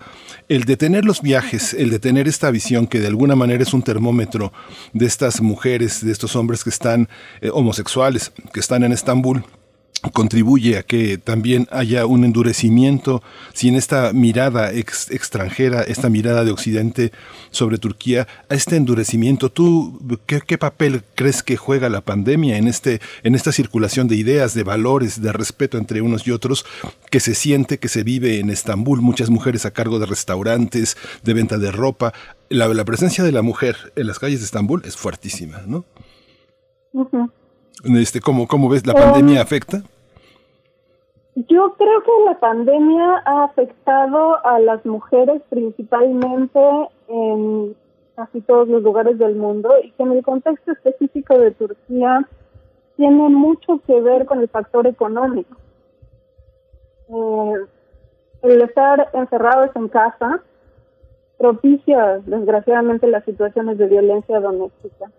Ahora, respecto a las relaciones con otros países, o lo que podríamos decir la vigilancia extranjera, eso no me queda muy claro qué papel pueda jugar, qué puede jugar en esa vida cotidiana de las mujeres. Eh, el tema del acceso a la universidad es muy interesante porque em, ahí cuenta también la narrativa del lo que se llama el feminismo islámico. Y eh, hay que tener en cuenta que en contra de este imaginario sobre lo que significa ser conservador, que supondría que va necesariamente en contra de los derechos de las mujeres, uno de los movimientos que permitieron que el partido en el poder llegara a donde está fue un movimiento feminista. Porque las mujeres en Turquía bajo el régimen secularista, las mujeres musulmanas que querían usar velo, no, no tenían acceso a la universidad. O sea, uno no podía entrar a la universidad pública usando un velo, o una mujer que fuera juez, por ejemplo, no podría estar en la corte usando el velo si quería usar el velo tenía que ponerse una peluca encima del velo. Había una forma de política explícitamente agresiva contra las mujeres musulmanas también dentro del secularismo. O sea, ser secular no significa liberar a las mujeres en un sentido absoluto. Entonces se formó un movimiento feminista para defender el derecho de las mujeres de decidir portar sus símbolos religiosos y eso fortaleció mucho el movimiento islamista en un primer tiempo. Ahora, lo que no se sabe mucho actualmente es cuál es la posición de ese feminismo islámico en Turquía ante esta nueva situación, ante esta nueva crisis de violencia contra las mujeres. Porque esas voces han sido muy cooptadas y muy reprimidas ahora que ese grupo político ya está en el poder, desde hace ya más de una década. Maestra, ¿quiénes sí entonces eh, ¿Qué, grupos de mujeres están articulando en la protesta en las calles? ¿Quiénes sí están ahí? ¿Quiénes son fácilmente más identificables como colectivos que, que vienen de qué tipo de luchas? ¿Se articulan a partir de este momento o vienen también acompañando a otros movimientos? Pienso en el LGBT, que es por supuesto los, los hombres eh, gays, como dice la, las siglas, pues homosexuales, pero también lesbianas, transgénero, transexuales, en fin. ¿Cómo, ¿Cómo está articulado este movimiento que estamos viendo en las calles? Bueno, hay un antecedente para lo que estamos viendo ahorita, que fueron las protestas sobre la imposición del rector de la Universidad de Boğaziçi. Eh, la Universidad de Boğaziçi es una de las más prestigiosas de Turquía y muy reconocida en todo el mundo. Y recientemente hubo una crisis de protestas muy fuerte porque el presidente designó al rector y designó a una persona que no era aceptada por la comunidad. Entonces, en ese contexto, la comunidad LGBT dentro de la universidad tuvo un papel muy protagónico y hubo, digamos que se utilizó eso por parte del sector del gobierno para atacar al movimiento estudiantil. Y para generalizar sobre el movimiento estudiantil como que era un movimiento que iba en contra de los valores tradicionales y bueno directamente hablar en términos muy retrógrados acerca de esta comunidad eh, refiriéndose de maneras muy humillantes a los homosexuales entonces, eh, ese es como el antecedente a esta decisión que vemos ahora de retirarse de la Convención de Estambul con el pretexto de que promueve la homosexualidad. O sea, estamos viendo un discurso del gobierno turco cada vez más explícito de condena a la homosexualidad. Entonces, ese es más o menos el contexto que vemos eh, de cómo surge este tema en la retórica política actual en Turquía. Entonces, por lo mismo, ahorita las protestas que vemos son muy minoritarias, eh, porque son protestas que vienen de un contexto de mucho desgaste. Digamos que desde las protestas de Getty en el 2013 hasta ahora, la represión a toda forma de manifestación de protesta pública ha sido muy, muy fuerte. Cada vez se ha reprimido más, entonces hay un proceso de desgaste, un proceso de desesperanza y mucha gente ya no quiere participar. Entonces lo que vemos son colectivos feministas muy pequeños, en general de carácter secularista, que se reúnen en los puntos de las ciudades del país en donde se sienten más seguros. Entonces, por ejemplo, vimos mucho las imágenes de las mujeres que protestaban en Kadikoy, que es una zona de Estambul que se conoce porque es una zona particularmente secular. Eh, por eso yo me preguntaba por qué está pasando con la participación de las feministas musulmanas.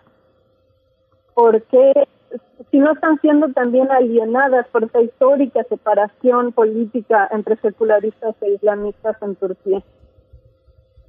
Entonces, a mí lo que me preocupa ahorita es ver que la respuesta está por una parte muy debilitada por la represión y por otra parte pues representada por un sector minoritario en Turquía que es el sector secularista que es un sector que está posicionado en un lugar más alto en la posición socioeconómica. Entonces de pronto tienen mucha visibilidad internacional, pero eso no significa que sean representativos de la mayoría en mi país. Esta, es que lo, que lo, que pasa, yo te insistía en la pandemia, Lucía, porque en las manifestaciones en Teherán, en Teherán, eh, eh, perdón, en, en, Estambul, están muy mezcladas las, las mujeres eh, musulmanas, las mujeres estudiantes originarias de Turquía, con las mujeres turcas que tienen que tienen un pasaporte de la Unión Europea porque están asentadas como estudiantes en París o en, o en Londres. Esta parte es muy fuerte. Lo, comentaba también Shirin Ebadi, esta, esta esta mujer eh, que, eh, que, es tan importante en el mundo árabe sobre que la lucha es fundamentalmente contra el colonialismo y contra el patriarcado. ¿Cómo, cómo ves la participación, la, las protestas desde Europa? ¿Hay quien, eh, ¿Hay quien respalde todo este fenómeno que ahora está este, pues, eh, surgiendo en, en, Turquía, una ciudad tan importante para los europeos como una, como, como una bisagra también entre la modernidad y, y, la parte conservadora? Eh, sin duda, aquí en Alemania, por ejemplo, hay una diáspora de Turquía que es tan grande desde hace tantos años que hay sectores que representan prácticamente a todos los grupos políticos dentro de Turquía. Entonces, sí hay mucho apoyo por parte de las personas que son afines a estos grupos de oposición, pero no, dentro de Europa, la mayor parte de la diáspora es más bien afín al gobierno turco. Y incluso de a veces demostrando más lealtad que quienes están realmente en Turquía, porque la, la diáspora recibe nada más el discurso del gobierno, mientras que las personas que viven en Turquía tienen que comparar el discurso con pues, su calidad de vida o el tipo de cosas que enfrentan cotidianamente en su relación con las autoridades. Entonces, dentro de Turquía, incluso quienes apoyan al gobierno tienen una relación más compleja. Mientras que entre la diáspora turca en Europa, quienes son partidarios del gobierno tienden a hacerlo de forma más radical. Pues, eh, maestra Lucía Siriani Salazar, agradecemos mucho esta, esta participación, estas reflexiones. Yo mm, pediría tal vez una, alguna referencia bibliográfica para entender un poquito más de fondo, si es que tiene alguna a la mano, entender eh, los feminismos dentro del, del Islam. Eh, ¿qué, qué, qué, hay, digamos, que pueda estar disponible en, sobre todo, una traducción al español de este tipo de materiales? Sobre feminismo islámico, el, ahorita uno de los referentes más importantes para pensar el feminismo islámico es Amina Wadud, que es una mujer norteamericana, afroamericana, que tiene una obra muy interesante, pero creo que no ha sido traducido al español. Eh, entonces, la mayor parte de la bibliografía con la que he estado trabajando en realidad no ha sido traducido porque desgraciadamente tenemos un rezago respecto a, digamos, al material que se produce de primera mano en inglés sobre estos temas y lo que se produce en español. Por eso queremos promover más estudio directo desde nuestra región sobre otras zonas del mundo. Por em, supuesto. Sí. Estoy pensando en alguna referencia que esté en español, pero no se me ocurre en este momento. Yo tengo ahorita una y lo pregunto nada más para ver eh, qué tanto la puede certificar. Maestra es de Sara Ali, la, es compiladora de un libro que se llama Feminismo e Islam, las luchas de las mujeres musulmanas contra el patriarcado. Está editado, en, está en español, eh, editado por Clave Intelectual. Bueno, ahí lo dejamos y, con la posibilidad de, pues ir incrementando estas posibilidades de entender en un mundo global eh, la necesidad de, traducir pues movimientos que también están afectando con sus propias claves y bajo sus propios eh, términos a todos los países en el mundo. Muchas gracias, profesora. Muchas gracias por invitarme, es un gusto dialogar con ustedes. Muchas gracias, hasta pronto. Hasta luego, gracias. Hasta luego. Vamos a ir con música, vamos a, vamos a, este, vamos a escuchar de lengua alerta como una luz.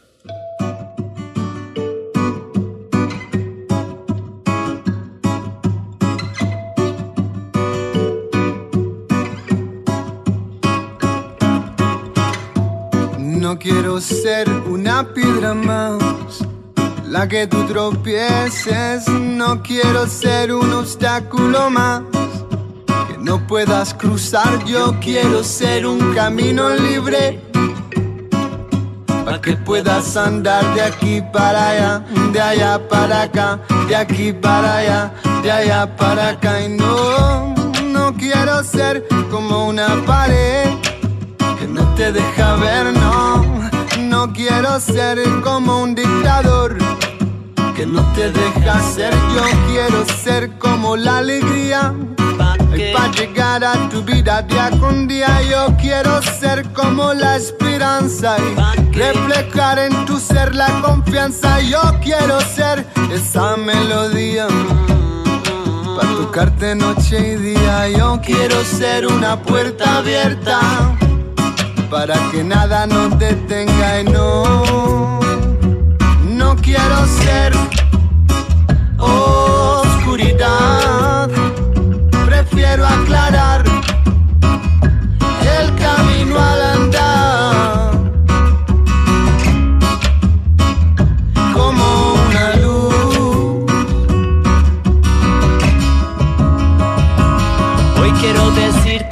mujer, eres brillante y no existen sombras que puedan opacarte. Yo quiero decirte que eres tú tan deslumbrante.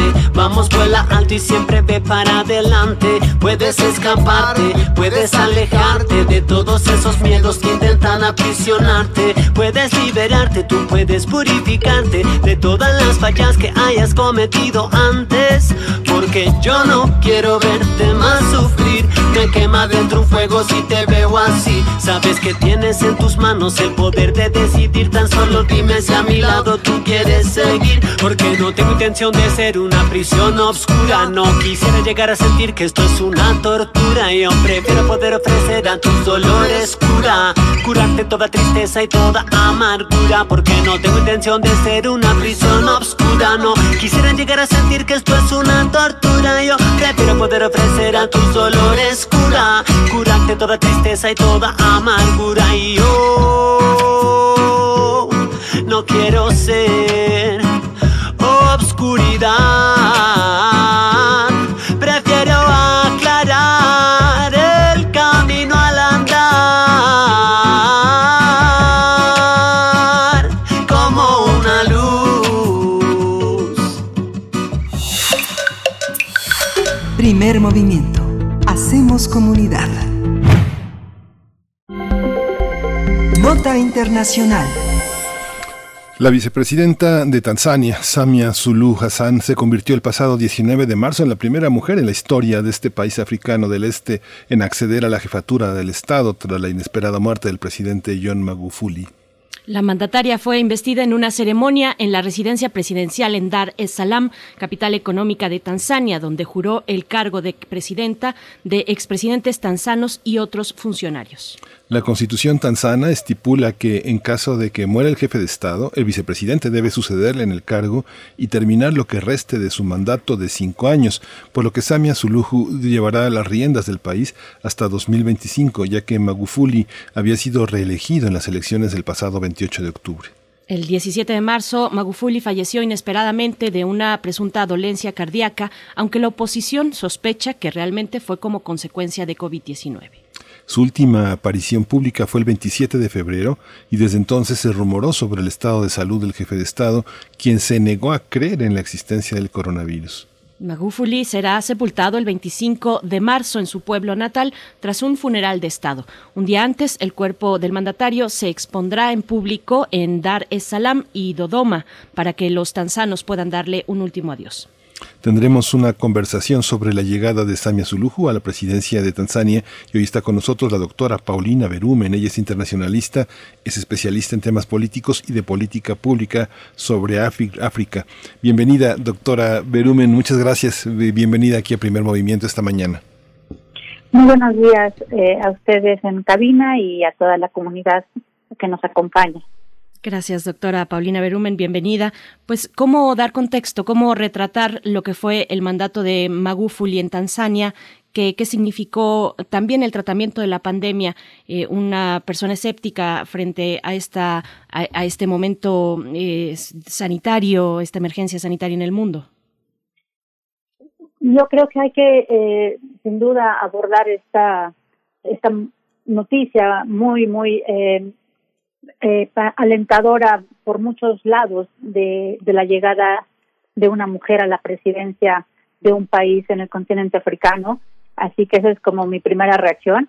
Y en ese sentido, desde luego, no podemos descontextualizar, como bien ustedes anuncian, esta llegada eh, ante un eh, mandato, de un primer mandato ya que, que había tenido eh, el expresidente eh, ahora eh, eh, pues ya eh, anunciada su muerte, eh, un, un expresidente que había cumplido un primer mandato de cinco años, como lo estipula la Constitución eh, tanzana, eh, en medio de, un, de, de una situación bastante controvertida, por un lado, mucha eh, mucho acercamiento con el presidente, dado los principios y el, y el proyecto, vamos a decirlo así, que traía para, para, para el país.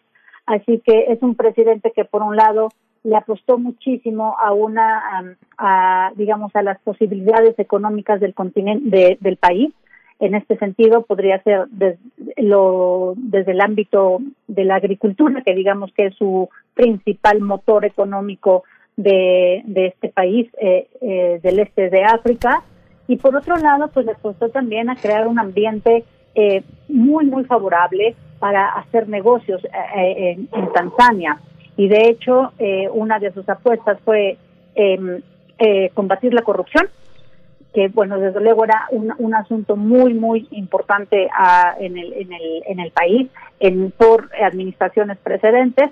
Desde luego también su propia presidencia es bastante cuestionada a este respecto. Sin embargo, él traía esta, digamos, esta cartera política y económica como proyecto para el país eh, y es algo que ratificó en su reelección también eh, en octubre al asumir, eh, al ganar las elecciones ante una oposición pues bastante importante, muy, muy crítica de, del gobierno de, de, de, del ahora expresidente John uh, Pombe Magufuli y que desde luego pues eh, sentó unas bases también eh, que no solamente um, eh, miraba hacia la parte económica de grandes de, de grande envergadura como la infraestructura, la, el combate a la corrupción, eh, ganar inversiones extranjeras para el desarrollo de proyectos importantes en el en, el país, sino que también se enfocó a situaciones que tocan de cerca a la población y que creo que ese es el otro gran a, aspecto importante a destacar que tiene que ver con asuntos de pobreza, desempleo, eh, acceso eh, a, a, servicios de salud. Y que bueno fueron como también parte de su cartera social que, que lo mantuvo y digamos que le dio una visibilidad bastante importante no solamente en su país ni en su, ni en la región de África del Este sino a nivel de la Unión Africana. Eh, cuestión que también fue eh, o, asunto que también fue cuestionado por no llevarse de manera transparente y digamos también bastante centralizada, que ese es uno de los eh, eh, eh, hilos conductores de su gobierno, ¿no? Llevó un gobierno bastante centralizado, de ahí que conociéramos también muy poco de las acciones también muy importantes que en su momento realizó la hoy presidenta ya en funciones, Samia Suluhu esta, esta visión también de, de, la Unión Europea sobre el gobierno de Tanzania, de que también está Kenia y Ruanda en la visión, tiene que ver también mucho sobre los, los acuerdos de la Asociación e, e, Económica, las miradas sobre ecología y derechos humanos, lo, lo que le da cierta ventaja a, a Tanzania para que de esta observación haya por lo menos una, una convivencia política eh, eh, regular, más o menos eh, aceptable en términos de oposiciones con golpes bajos y golpes de Estado. Es bastante estable Tanzania, ¿verdad? sí, en ese sentido creo que también es, digamos, institucionalmente ha, ha, puesto pilares muy, muy, claros, ¿no? yo creo que un, algo muy evidente es, justo ahora em, el hecho de que tras el, el, fallecimiento repentino o por, eh, por enfermedad del, eh, del expresidente Magufuli y que de hecho no hay esta cuestión de un vacío de poder, no hay una, eh, no hay una cuestión de controversia en términos de y ahora qué sucede con, con, el Estado, el poder y, digamos el, el, camino en sí de las instituciones. Es muy clara la Constitución eh, desde su independencia y después más tarde em, en, en, cuando se instituye la, hoy constitución que conocemos para Tanzania, en donde particularmente también participa eh, también la hoy presidenta, eh, es muy clara en las acciones. Entonces yo creo que esa estabilidad le da también una, eh, no solamente una aliciente extra a la Unión Africana con respecto al, al futuro ¿no? de, de Tanzania como país, pero también como país integrante de este proyecto eh, multilateral continental, eh, a nivel económico y político. Y por otro lado también hay una, digamos, un, voto de confianza externo. Yo creo que uno de ellos también tiene que ver eh, con respecto a eh, el hecho de que algo que mencionaban ustedes que del escepticismo que manejó el, el expresidente Magufuli con respecto a la pandemia y digamos también sus su manera de tratar esta situación sanitaria, ¿no? En donde había una cuestión más, eh, digamos, mística sobre, una visión mística sobre esta, eh, eh, esta realidad médica, sanitaria, y que le ha costado muchísimo a su dogma, digamos, como, como un hombre de fe o de dogma católico. en ese sentido, creo que hoy, por ejemplo, la, de las primeras expresiones de mm, internacionales fueron del director de la Organización Mundial de la Salud, quien además de felicitar a la presidenta, pues justamente eh, por, su, por, su mandato, pues también le invita a que tal vez este, retomen el asunto y que veamos cuál es la realidad eh, eh, de esta de esta pandemia en en, en en Tanzania porque es una realidad que el hecho de dejar tener las fronteras abiertas y tener digamos una digamos una visión totalmente como si no sucediera la pandemia, creo que sí, hay, sí va a dejar eh, cuentas muy importantes a mediano y largo plazo, cosa que no vemos. Sabemos que hoy Zanzíbar, por ejemplo, está abierto, totalmente abierto al turismo sin ninguna restricción y justamente las personas que van son las personas del extranjero, de la Unión Europea. Eh, en muchos son ellos los que están viajando a Zanzíbar, que es un centro turístico conocido y reconocido para este país. Entonces, ahí hay una doble, hay una situación bastante eh, eh, importante tratar y creo que es uno de los primeros retos que tendrá que abordar la presidenta, tanto por el llamado internacional como por la propia realidad nacional, quien también desde el interior que eh, eh, organizaciones de la sociedad civil eh, tanzanas, es decir, que no tienen influencia internacional, están haciendo un llamado a esta atención y me parece muy importante esa mirada desde el exterior, pero también desde el interior y que converge en una situación que implica directamente a mujeres y hombres de Tanzania. Doctora Paulina Berumen, bueno, precisamente ese es el foco. Ella, eh, la nueva presidenta de Tanzania, eh, Samia Suluhu, ¿quién es ella? ¿Cuál es, ¿Cuál es su política? ¿Seguirá sobre el combate a la corrupción como su antecesor? ¿Y, qué recepción social ha tenido su, bueno, ahora su mandato? Eh, me, parece que hay una, una lectura que podemos hacer desde varios ángulos. Voy a tratar de, sintetizar. Me parece que el hecho de, que llegue eh, tras, digamos, por en ascenso eh, constitucional y no por elección, pues desde luego también da una lectura diferente de, de la llegada de, de, la presidenta eh, Suluhu al poder. No le quita ningún mérito, desde luego es una mujer muy, muy preparada, eh, es una mujer que, bueno, no solamente eh, tiene, digamos, los estudios que la avalan en, en materia de economía, pero sino también, digamos, toda una trayectoria en términos de instituciones. Ella es original de Zanzíbar, de, de, justo del archipiélago que yo mencionaba hace un momento, y que es un, es un territorio muy particular, que, es un territorio semiautónomo eh, dentro de la propia eh, República Unida de Tanzania. Así que ella conoce muy bien de estos debates, ¿no? De, de, de, las diferencias, de las oposiciones, de las realidades locales y de las realidades nacionales. Y yo creo que eso la coloca en una situación muy, muy buena, muy particular, pero muy buena, porque ella conoce realmente de esas distinciones que se hacen entre, digamos, lo que es lo, nacional, lo de la República Tanzana, por así decirlo, pero también de aquellas eh, cuestiones que competen a situaciones muy particulares, que digamos que tienen eh, situaciones de eh, política, economía, de atender de manera también particular.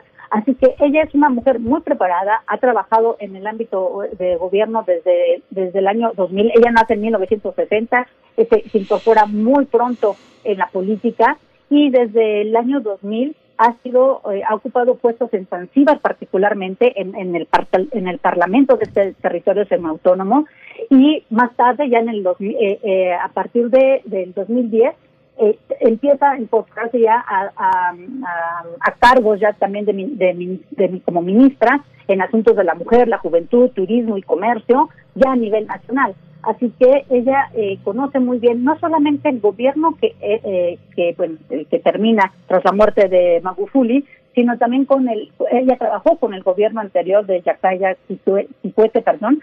Así que eh, tiene un, tiene una visión muy muy muy clara acerca de del quehacer del gobierno y de las visiones que se esperan de, de, digamos, no solamente de su país dentro del continente, pero también a nivel exterior. De hecho, una de las eh, cuestiones que me llamó poderosamente la atención en cómo se dio la noticia es que se decía que ella fue, ella, eh, digamos, si no era muy visible a, eh, en materia de gobierno dentro de, de Tanzania, salvo que era conocida como la vicepresidenta, sí, era muy, sí es muy conocida a, nivel eh, de, de, relaciones exteriores. Ella, digamos que era el rostro internacional de Tanzania en cualquier asunto internacional que el, que, que el expresidente justamente tenía. Así que es una mujer eh, eh, que no solamente tiene unas cartas poderosas a nivel de del país, pero también a nivel internacional. Y un asunto bien interesante que, me parece mencionar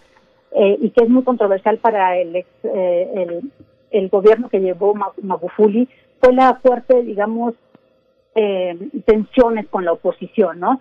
Eh, hay, de, de hecho, eh, digamos, eh, señalamientos de que él, pues, tuvo, digamos, incidencia en algunos de los intentos de asesinato de, de uno de los opositores, Lisu, que de hecho se tuvo que exiliar a Bélgica, etcétera, y digamos que ella eh, ha tenido como acercamientos con estos líderes de oposición, así que esa, esa relación que digamos que ella ha tejido desde la vicepresidencia y digamos de no manera tan visible, hoy le van a rendir frutos, estoy segura, así que es parte de, de este camino que ella tiene que transitar eh, hacia justamente tejer eh, estos hilos que parecían muy, muy distantes del propio gobierno, pero que ahora ella, justo por aquellas acciones que, realizó como vicepresidenta, puede ir acercando y tejiendo de otra manera.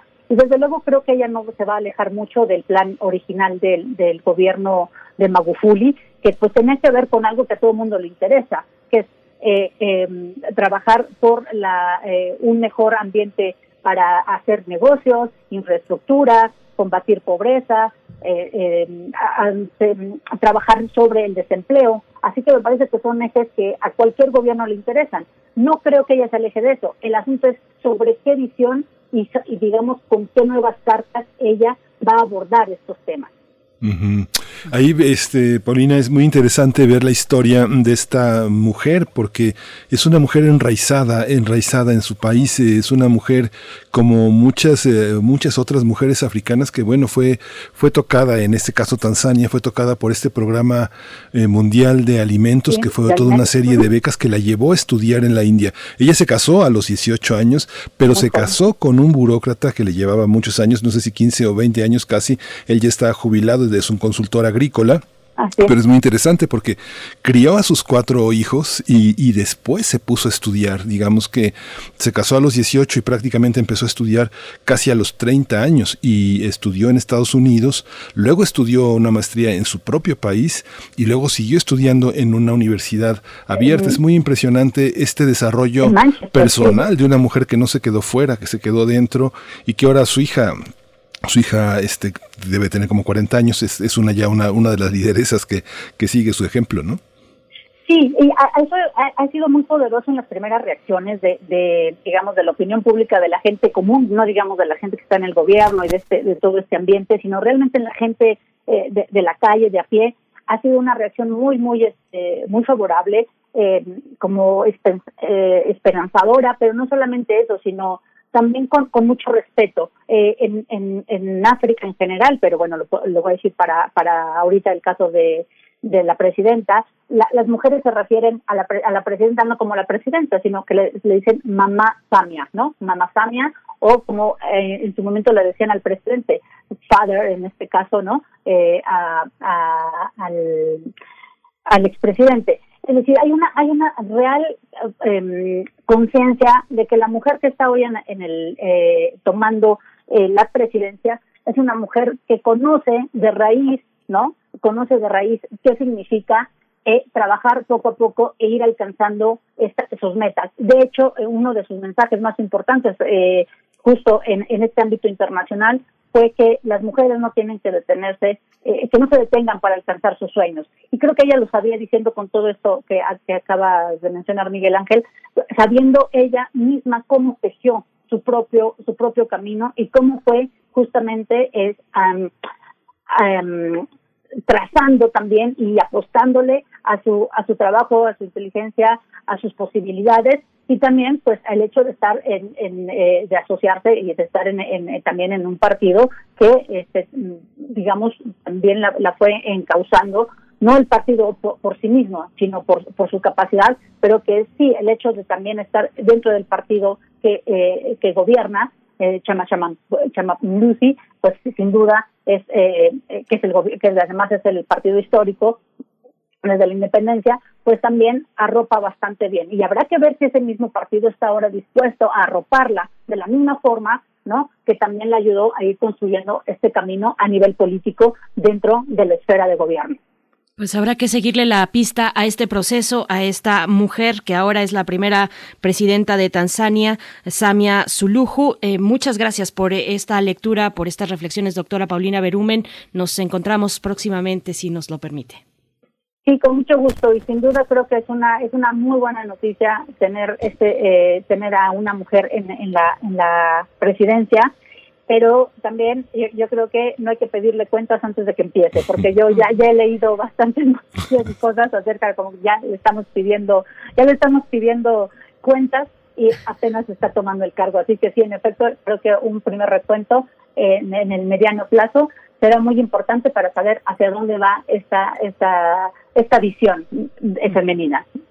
Así es. Muchas gracias. Hasta pronto, doctora. Hasta pronto. Doctora Paulina Berumen, internacionalista, especialista en temas políticos y de política pública sobre África.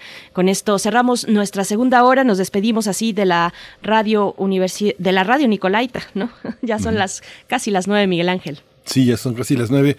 Nos escuchamos mañana de ocho a nueve y bueno, nos quedamos en este sueño, este sueño que, que se sueña en y una lengua que comunica pues un montón de zonas limítrofes, Uganda, Mozambique, el Congo, Ruanda, Burundi. Ella habla ese lenguaje que se habla en Zambia, en Malawi, en Madagascar. Es, es algo muy impresionante porque es un diálogo que va a ser muy interesante darle seguimiento, Berenice.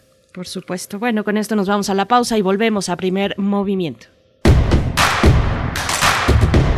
Síguenos en redes sociales. Encuéntranos en Facebook como Primer Movimiento y en Twitter como arroba PMovimiento. Hagamos comunidad.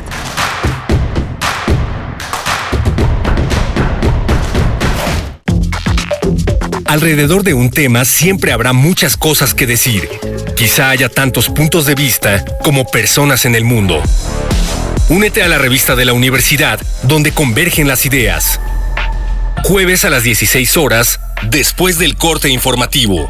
Disentir para comprender. Radio UNAM, Experiencia Sonora. Buenas tardes, señorita. Doy inicio a su viaje. Ay, joven, muchas gracias. Me urge llegar a mi casa. ¿Seguimos el navegador o me indica la ruta? Los navegadores GPS tienen algoritmos que nos llevan por rutas complicadas. Mejor le indico el camino. No, pues la que sabe, sabe. Cuando conoces, decides mejor. Estas próximas elecciones, infórmate para tomar la mejor decisión en www.ism.mx,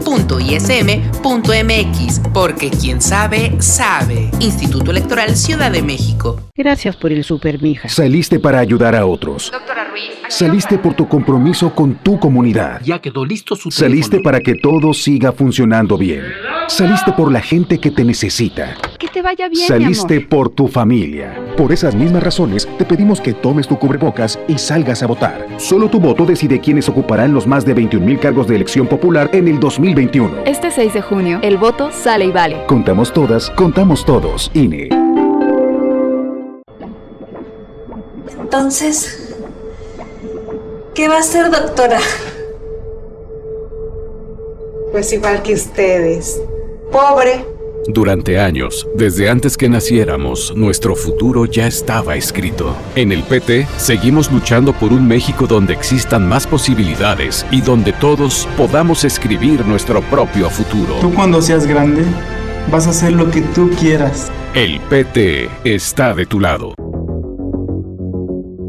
El Festival Internacional de Cine de la UNAM, FICUNAM, realizará su décima primera edición totalmente en línea. Nos vemos del 18 al 28 de marzo. Descubre toda la programación en ficunam.unam.mx y sigue toda la información en las redes sociales arroba FICUNAM. Ficunam, el cine que provoca. A las mujeres no se nos acosa, a las mujeres no se nos toca. A las mujeres no se nos viola, a las mujeres no se nos mata. Desde hace muchos años las mujeres mexicanas empezamos a romper el silencio, a dar la lucha por la igualdad, la dignidad, la vida, por un México más justo. Sabemos que aún quedan muchos obstáculos, pero también los vamos a romper. No nos van a detener. México rompe con el machismo. México rompe el pacto. Movimiento Ciudadano. En el Instituto Electoral del Estado de México, nuestros ejes los planeamos con imparcialidad. Hacemos trazos con certeza. Imprimimos especial cuidado en la legalidad. Le damos valor a la independencia. Remarcamos sobre la objetividad y mostramos nuestra máxima publicidad. Nuestros valores democráticos los diseñamos todas y todos. Sigamos trabajando. IEM, Instituto Electoral del Estado de México. Las y los ciudadanos junto con el INE organizamos las elecciones y contamos los votos de nuestros vecinos. Y los contamos bien. Por eso no hay fraude.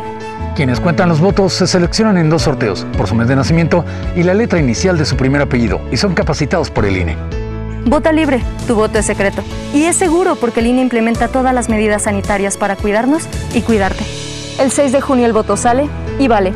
Contamos todas, contamos todos. INE. Voces del feminismo en México. Alaide Fopa y Elena Urrutia crearon el programa de radio que se convirtió en una crónica de la lucha de las mujeres de los años 70 y 80. ¿Qué tanto ha cambiado la vida de las mujeres desde entonces? Foro de la Mujer, serie declarada Memoria del Mundo por la UNESCO, lunes, miércoles y viernes a las 17 horas. Radio UNAM, experiencia sonora.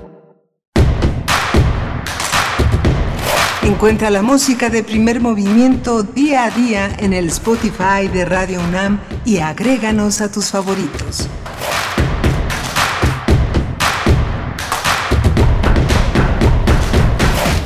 Estamos iniciando nuestra tercera hora en primer movimiento, el espacio matutino de Radio UNAM, esta radio pública y universitaria que, bueno, ustedes, gracias a ustedes, nos permiten hacerles compañía cada mañana de 7 a 10 de la mañana, hora del centro. Son las 9.5 en este momento de este miércoles 24 de marzo de 2021. Saludo a todo el equipo que está en sus lugares de trabajo con sana distancia. Bueno, ahora los lugares de trabajo, pues es la casa, es tal vez el comedor o la sala. Eh, y bueno, y también saludo a mi compañero Miguel Ángel Quemain en esta mañana. ¿Cómo estás, Miguel Ángel? Hola, Berenice, buenos días, buenos días a todos nuestros radioescuchas. Pues ha sido una hora muy interesante eh, de, Turquía a, Tanzania. Es un, un, paisaje pues que conforma eh, más de, de, mayor influencia en nuestro mundo de lo que creemos ha sido tratado con dos especialistas, dos mujeres apasionadas de, del estudio de estas de estos territorios eh, que están eh, eh, siempre en los márgenes entre varias religiones, varias lenguas, varias historias y que finalmente son tan parecidos a nosotros como cuando estaba fuera del escenario, John Magufuli, no había la expectativa que ha habido con otros mandatarios que enferman, que se teme su muerte, que se teme la pérdida de la conducción en el gobierno y que eh, no hay la estabilidad suficiente para que para permitir un, tránsito eh, amable entre los propios funcionarios. Lo vimos también, Berenice, con cuando Angela Merkel estaba, estaba enferma, estaba muy delicada de salud y se avisoraba una transición muy rápida si ella eh, empeoraba, pero pues es parte de la estabilidad política que las, eh, los, los timones de los países tienen relevos, tienen una estabilidad que permite aterrizar decisiones, tener un diálogo muy, muy intenso con la sociedad, con el gobierno y con la misma oposición, ¿no? Que no, que no usa la muerte de un mandatario para treparse nuevamente en el poder, ¿no? Por supuesto, bueno, estas lecturas de las mujeres eh, y el poder, mm, estábamos hablando, por supuesto, otro tipo de poder, no el poder institucional y político como en el caso de Tanzania y esta mujer que fue ex, bueno, vicepresidenta y que ahora es la primera mujer presidenta de Tanzania, Samia Suluhu, y también de aquellas que se expresan en las calles, que tienen una eh, participación política, pues desde ahí, desde las calles, desde no necesariamente desde la profesión del ejercicio político, y dábamos algunas referencias bibliográficas para acercarnos a un tema que, que bueno, está, está allí rodeando todo el mundo, que es el feminismo, en este caso feminismo e islam. Les proponíamos la lectura de Sara Ali, que es una es la compiladora de este libro, Feminismo e Islam, las luchas de las mujeres musulmanas contra el patriarcado. Eh, esta escritora Sara Ali, bueno, que en realidad es socióloga de la Universidad de Rutgers eh, y bueno, eh, es una militante feminista, profesora de sociología y está ahí esta recomendación bibliográfica que pueden ustedes encontrar en una librería que tiene rasgos muy particulares porque solamente, bueno, el material que, que vende y que expone a la venta es eh, relacionado totalmente con el feminismo. Utópicas, Utópicas MX, es esta librería, entre muchas otras pequeñas librerías que se van abriendo paso, bueno, en esta con una característica peculiar que aborda precisamente cuestiones de, de, las mujeres, de las problemáticas y de la lucha de las mujeres, Milan. Sí, qué interesante, yo no la conozco, pero fíjate que bueno, en este me llama mucho la atención el tema que tratamos en la mañana, Juana Catarina Romero, la casica de Tehuantepec, como después eh, de los 30 años aprendió a leer y escribir y tuvo una vida, lo mismo Samia Suluhu, eh, este, la vida de muchas mujeres eh, y de muchas mujeres en África que se casan muy, a muy temprana edad por una cuestión cultural también, tienen a sus hijos y después de que los crían y que están en edad de poder este, resolver parte de sus vidas, de su cuidado, empiezan a estudiar. Hoy, en, por lo menos en nuestro país, muchas mujeres pueden estudiar mientras cuidan a sus hijos. A mí me ha tocado como profesor tener este, esa flexibilidad de que a veces entren los niños a las aulas, los niños que se quedan muy calladitos, muy, muy tranquilos y que en el caso de nuestra casa de estudios, muchas mujeres han estudiado acompañadas de, sus pequeños hijos porque eh, mientras, mientras los crían, estudian, que representa un salto muy importante de nuestro pasado, ¿no? ¿Recuerdan aquella eurodiputada que llegó al Pleno eh, del Congreso Europeo precisamente con su pequeño, creo que era un niño, eh, y, e incluso no sé si lo estaba amamantando, ya tiene algunos años, pero fue de las primeras imágenes, bueno, más públicas y de una mujer con, con poder, por supuesto, siendo eurodiputada, eh, pues exponiendo ahí estas cuestiones de los cuidados, la maternidad y el ejercicio pues de su, de su profesión, de su vida eh, pública, de su carrera política. Así es que bueno, coméntenos ustedes sobre tantos y tantos temas que van surgiendo aquí a la luz de las conversaciones que tenemos con nuestros invitados e invitadas, arroba P Movimiento, estamos así en Twitter, Primer Movimiento UNAM en Facebook. Nos vamos a ir con poesía necesaria, pero, pero después, además, para llegar a la mesa del día, vamos a hablar de este ejercicio, que es apenas un ejercicio, es apenas un simulacro del el voto en los centros penitenciarios eh, eh, para las siguientes elecciones, las elecciones de este año en México. Vamos a hablar con Valentina Lloret, ella es coordinadora del Observatorio de Elecciones y Derechos Políticos en Prisión y también con Sofía González Talamantes, coordinadora del programa de sistema penitenciario y reinserción social de la organización Documenta. Así es que bueno, interesante la mesa del día para esta mañana, Miguel Ángel. Sí, y bueno, es muy interesante también cómo entre nuestros radioescuchas, Gabriel del Corral, a quien felicitamos por su cumpleaños, eh, es muy, eh, es muy halagador, muy eh, importante para nuestro trabajo, como en un día de tu cumpleaños, Gabriel del Corral, pues estás aquí en primer movimiento acompañándonos con tu escucha. Muchas gracias, felicidades. Muchas felicidades en tu cumpleaños, Gabriel. Un saludo especial para ti esta mañana. Pues bueno, vámonos con la poesía. Primer movimiento. Hacemos comunidad. Es hora de poesía necesaria. Bien, la poesía de hoy. La poesía de hoy corresponde a Lauri García Dueñas, escritora salvadoreña, aunque radica en, en México, en Acapulco. Qué, qué, afortunada ella. Nació en 1980 en San Salvador, es maestra en comunicación por la UNAM, catedrática del PEC en el claustro. El PEC es el programa de escritura creativa. La tía, las tías, no, la tía, filigranas y atávica memoria son algunos de sus poemarios más recientes. Eh, y bueno, sus poemas han sido traducidos al inglés, al catalán, al árabe, al alemán. Y lo que vamos a escuchar hoy se titula Noche Cerrada. Pueden encontrar también eh, en la revista de la universidad, ha incluido pues algunos de sus poemas, lo, la pueden encontrar ahí, Lauri García Dueñas, salvadoreña, radicada en México, en Acapulco. Vamos con esto, noche cerrada. noche cerrada. Cae cansada la princesa jinetera, sacudiéndose el mo, cae por la barra show del reloj inquieto, bamboleando los glúteos sonoros y perversos. Suenan las ambulancias allá afuera, entre putas y secuestros, con violencia mueve las caderas andrajosas, la noche cerrada se para en el atril circunspecto de las máscaras y los perros. En su baile frenético, los hombres en directo buscan su sexo para besar la miel de las esferas, pero ella no para, totalmente dueña de su cuerpo, la noche agitada, cede a los tropeles de su vientre, lo expande todo, ataca, ataca, la página roja deshecha de pétalos explota, explota. Al final, la noche rellena de, pieles sudorosas, de miradas lascivas, de hombres ciegos, de mujeres sordas, se rasga por completo las ropas. La ninfa pegajosa se clava puñales, ella sola.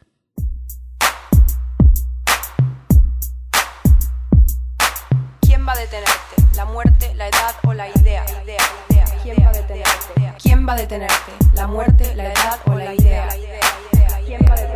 De tanto que siente eufórica, ante que histérica histórica, de tanto encanto pictórica, de tan gustosa, rica, tan quimérica, fabrica hormona, calienta, lubrica, hasta los maricas, hechiza, satírica, a veces le da besos a Dios por unos pesos a vos.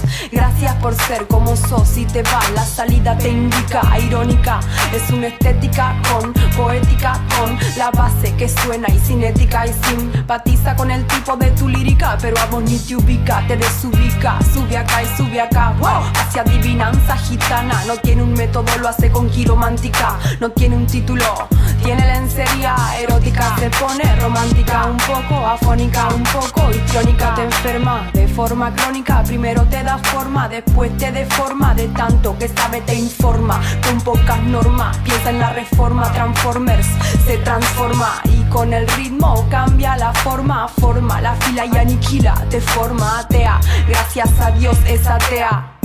Gracias a Dios.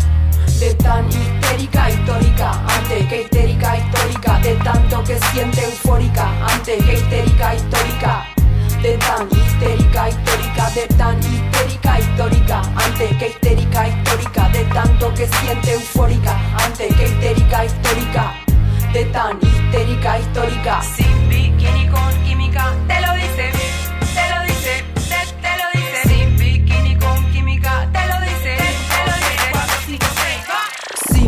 Química, te lo dice con mímica, cero mística, pura física de este lado, para que me miren y no me toquen desde este punto, para que se acerquen, pero no sofoquen de arriba o abajo, para que me enfoquen, para que empiecen a probar que me provoquen y le invoquen y no me toquen, se siente el espíritu invoquen, móvete Ken, no sumen, no resten, signifiquen, multipliquen clon de tu gen, gente que te aplaude por aplaudir público, bobo como mono, no sabe a quién seguir, no sabe a quién elegir, no hay candidato ni candidata, son todas ratas, mentira las encuestas, por eso yo, por eso yo, por eso yo, por eso yo, por eso yo, por eso yo, y voy, voy, voy, el voto anulo me postulo, voy a ser presidenta, el petróleo no será para la venta, el gas se reinventa, de tan histérica histórica, ante que histérica histórica, de tanto que siente eufórica, ante que histérica histórica.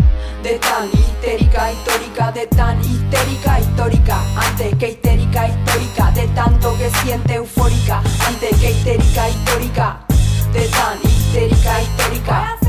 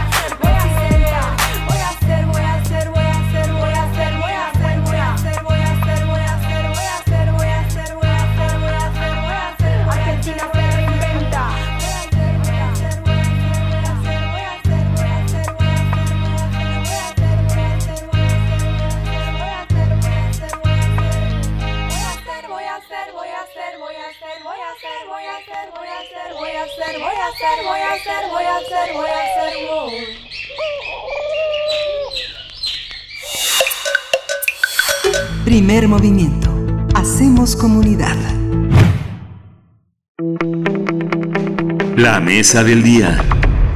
2.185 personas que se encuentran en prisión preventiva en cinco centros federales de readaptación social en el país podrán participar en la prueba piloto del INE sobre voto de personas en prisión preventiva para elecciones de diputaciones federales.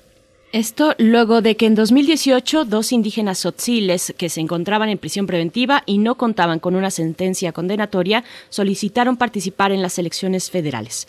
Al siguiente año, el Tribunal Electoral del Poder Judicial de la Federación determinó que las personas sin sentencia tienen derecho a votar con base en su presunción de inocencia. Por ello, organizaciones no gubernamentales presentaron el pasado lunes la iniciativa Libres para Elegir, que tiene el objetivo de realizar trabajos de monitoreo, evaluación, generación de recomendaciones y visibilización de la importancia del derecho al voto de personas en prisión preventiva. Se trata de un observatorio de elecciones y derechos políticos en prisión que fue creado para evaluar la prueba piloto y generar propuestas de mejoramiento para el proceso electoral de este año, del año 2024. Vamos a conversar sobre este observatorio de elecciones y derechos políticos en prisión. Nos acompañan Valentina Lloret, ella es coordinadora del Observatorio de Elecciones y Derechos Políticos en Prisión. bienvenida, Valentina. Muchas gracias por estar con nosotros aquí en Primer Movimiento. Hola, buenos días, muchas gracias. Gracias, Valentina. Bienvenida. También por mi parte, yo doy la bienvenida y presento a Sofía González Talamantes. Ella es coordinadora del programa de Sistema Penitenciario y Reinserción Social de la organización Documenta. Sofía González, gracias por estar con nosotros, con nosotras esta mañana. Muchas gracias. Buenos días. Gracias a las dos. Eh, es muy conmovedor ver que eh, personas y personas indígenas abrieron esta puerta para de fe, de confianza en el futuro, para poder elegir a sus gobernantes, eh, sobre todo en espera de una sentencia que sabemos que nuestro sistema penitenciario tarda tanto en llegar. ¿Cómo lo observas, Valentina Lloret, coordinadora del Observatorio de Elecciones y Derechos Políticos en Prisión? Pues eh, digamos sí, que efectivamente esta solicitud de estas dos personas abre una posibilidad eh, y un momento histórico sumamente importante en nuestro país, porque se trata de la restitución de derechos para personas, eh, de derechos políticos para personas que no habían perdido su derecho en sentido estricto, ¿no? Eh, porque la pérdida de derechos políticos se da una vez que se ha emitido una sentencia, pero las personas que están en prisión preventiva aún cuentan con su presunción de inocencia y por lo tanto con sus derechos políticos. Por lo tanto, eh, estamos hablando de un momento verdaderamente importante e histórico y bueno, más considerando que existen diversas experiencias internacionales en donde los derechos políticos no son suspendidos aún con una sentencia y esto significa oportunidades sí en términos de derechos, pero también en términos de reinserción social. Eh, si se sostienen estos círculos de exclusión y de aislamiento con las personas privadas de la libertad, eh, eh, continuamos con estos círculos, con estas condiciones que muchas veces han llevado a las personas a entrar en conflicto con la ley. Por lo tanto, creemos desde las organizaciones que conformamos este instituto que esto representa una oportunidad sumamente importante en distintos niveles. Sofía González Talamantes, eh, coordinadora del programa del Sistema Penitenciario y Reinserción Social de Documenta, sabemos por los defensores de derechos humanos que trabajan en las prisiones que la situación de descontento, de, una realidad que abruma a tantas personas, obligaría a pensar que eh, tendrían de algún modo derecho a, también a, tener una opinión sobre cómo se gobiernan las prisiones en, en, México. Es parte, de, es parte de esta oportunidad de votar. ¿Cuál es la relación entre el gobierno que se padece en las prisiones y el gobierno que se, que se, que se tiene en el país?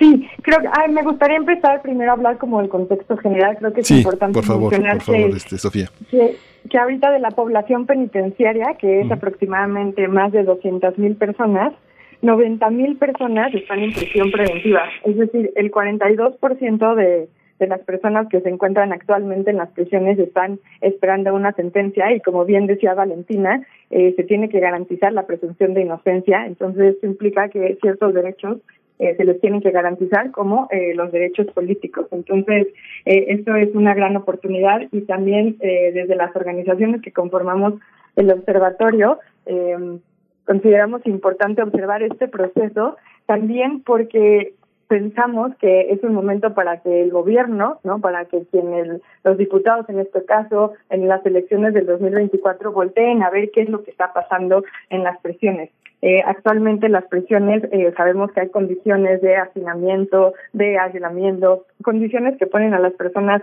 privadas de la libertad en una situación de vulnerabilidad. Entonces, el hecho de que volteen a ver a la población penitenciaria para nosotros es sumamente importante, que las personas privadas de la libertad puedan elegir eh, a quienes los representen también como ciudadanos y que puedan también hacer, eh, pues exigir sus derechos y eh, exigir ciertas demandas. También implica que se voltee a ver a las familias, ¿no? De las personas privadas de la libertad por lo que hay eh, colectivos y organizaciones que conforman el observatorio que son de familiares personas privadas de la libertad.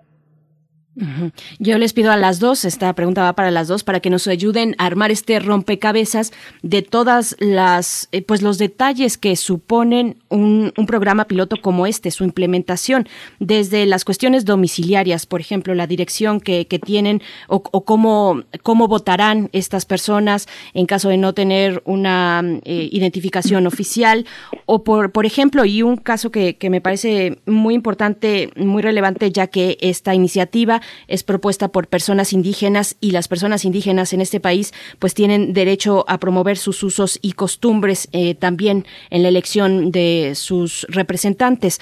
¿Cómo se da, cuáles son estos elementos que se requieren para la implementación de esta prueba piloto? Eh, Valentina, empezamos contigo. Sí, claro. Eh, les platico un poco cómo está planteado el modelo que presentó el INE en semanas anteriores. Eh, y bueno, eh, este modelo, digamos, contempla por lo menos tres eh, fases que son fundamentales. La primera es cómo se va a conformar la lista nominal de electores de personas en prisión preventiva. Eh, digamos, tenemos un universo de 2.185 personas que pueden ejercer su derecho al voto si manifiestan su deseo de hacerlo a partir de un formato, es una solicitud individual eh, de inscripción a esta lista nominal. Eh, esta solicitud va a ser entregada por personal del Instituto Nacional Electoral a los centros penitenciarios, con apoyo evidentemente de la autoridad penitenciaria para que estas personas puedan llenar su solicitud. Eh, esta solicitud va a ser contrastada con eh, la lista nominal o el padrón electoral eh, que tiene el INE de, digamos, de todos los eh, las y los ciudadanos en nuestro país para verificar que estas personas estén inscritas en, en este padrón electoral. Si no están inscritas, el INE no está contemplando la eh, credencialización, por lo tanto no podrán participar.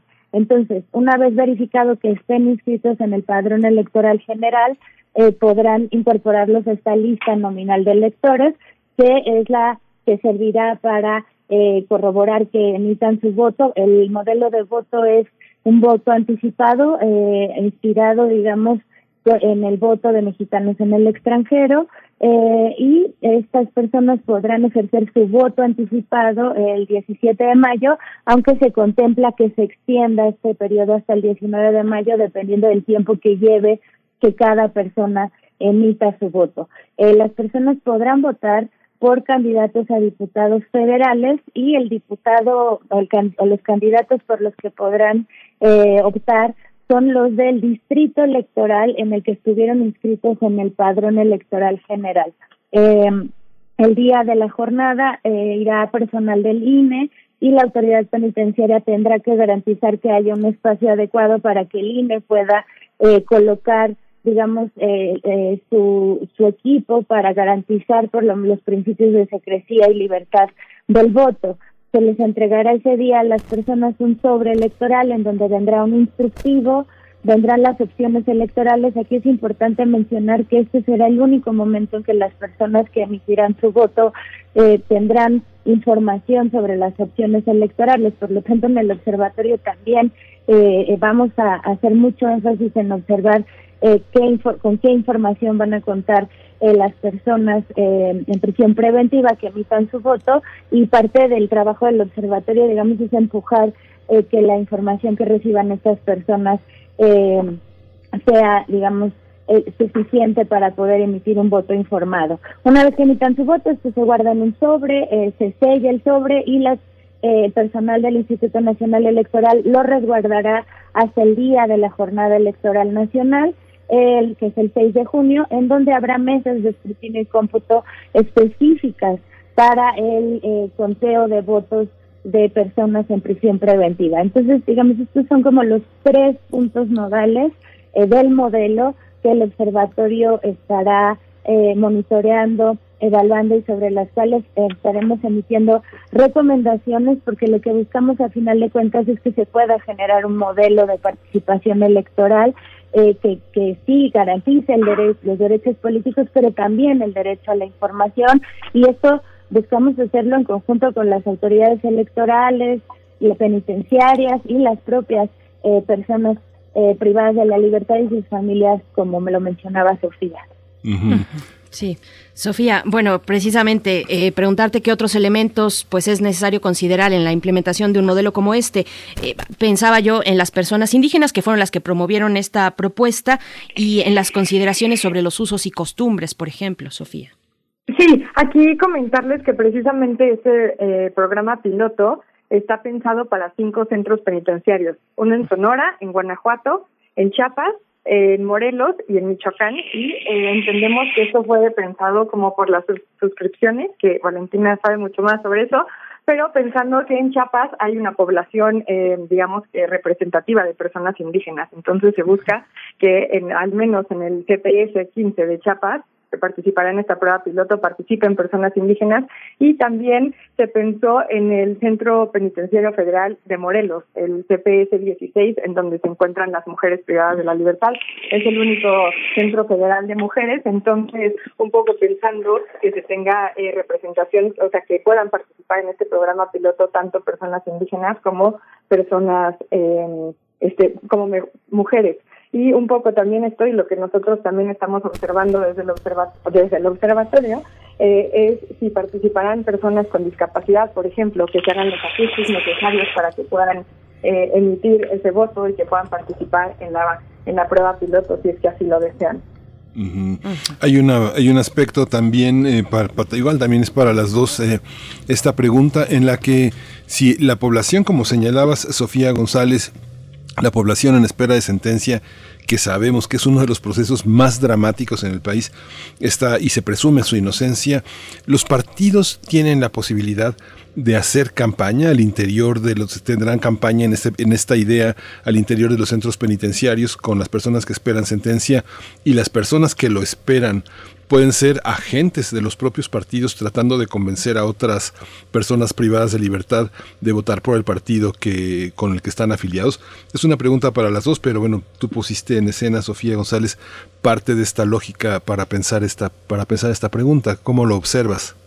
Sí, entiendo, y ahora Valentina nos podrá decir mejor, pero entiendo que para esta prueba piloto como tal eh, no, eh, no, no, se, no se permitirá que vayan personas eh, representantes de partidos políticos a, compartir, sino que más bien se les brindará esta información sobre las los propuestas de los partidos políticos en el sobre que comentaba este Valentina. Sin embargo, sí tiene que haber una coordinación importante entre las autoridades penitenciarias y el INE para que las personas eh, privadas de la libertad en gestión preventiva puedan y quieran participar en este proceso, en este programa piloto. Y lo mismo, eh, este, bueno, es un programa piloto, pero eh, lleva a pensar en una teleología del programa piloto, en lo que piensa uno la libertad, los derechos, la presunción de inocencia. ¿Tú cómo lo piensas, eh, Valentina Lloret, en esta, en esta parte? ¿Cómo entran los partidos en las prisiones? Sabemos que en las universidades hay una prerrogativa, en los sindicatos hay otra, pero en el caso de, de, este, de este territorio, ¿cómo se piensa? Pues eh, de entrada sí decir que, eh, pues considerando que es una, la prueba piloto, eh, como se resolvió el tema de acceso a información sobre las eh, em, plataformas de los partidos políticos y de ser el caso de las coaliciones, es a través de este documento que les van a entregar el mismo día del voto anticipado, ¿no? Y de ahí de entrada pues habrá que trabajar mucho para eh, digamos, el proceso de 2024, en donde además hay un reto impresionante, como mencionaba Sofía, por el, eh, el tamaño de la población de personas en prisión preventiva, ¿no? en términos de acceso a la información. no está contemplado efectivamente que existan campañas, por lo menos durante esta prueba piloto, pero esperemos que podamos eh, pues coadyuvar a que eh, puedan existir de estos eh, procesos que además implican educación cívica, ciudadanización de las personas, lo que abona a sus procesos de reinserción social. Eh, y eh, pues aquí habrá eh, digamos, también desde el observatorio un llamamiento a los partidos políticos, porque otra de las oportunidades que este eh, proceso abre es el que los partidos políticos, los candidatos, las candidatas volteen a ver la situación eh, eh, tan complicada que hay dentro de los centros penitenciarios y comiencen a eh, emitir por lo menos posicionamientos y propuestas para mejorar estas condiciones. Entonces, eh, esta es otra, digamos, de las eh, ventajas y de las oportunidades que abre, abre este ejercicio.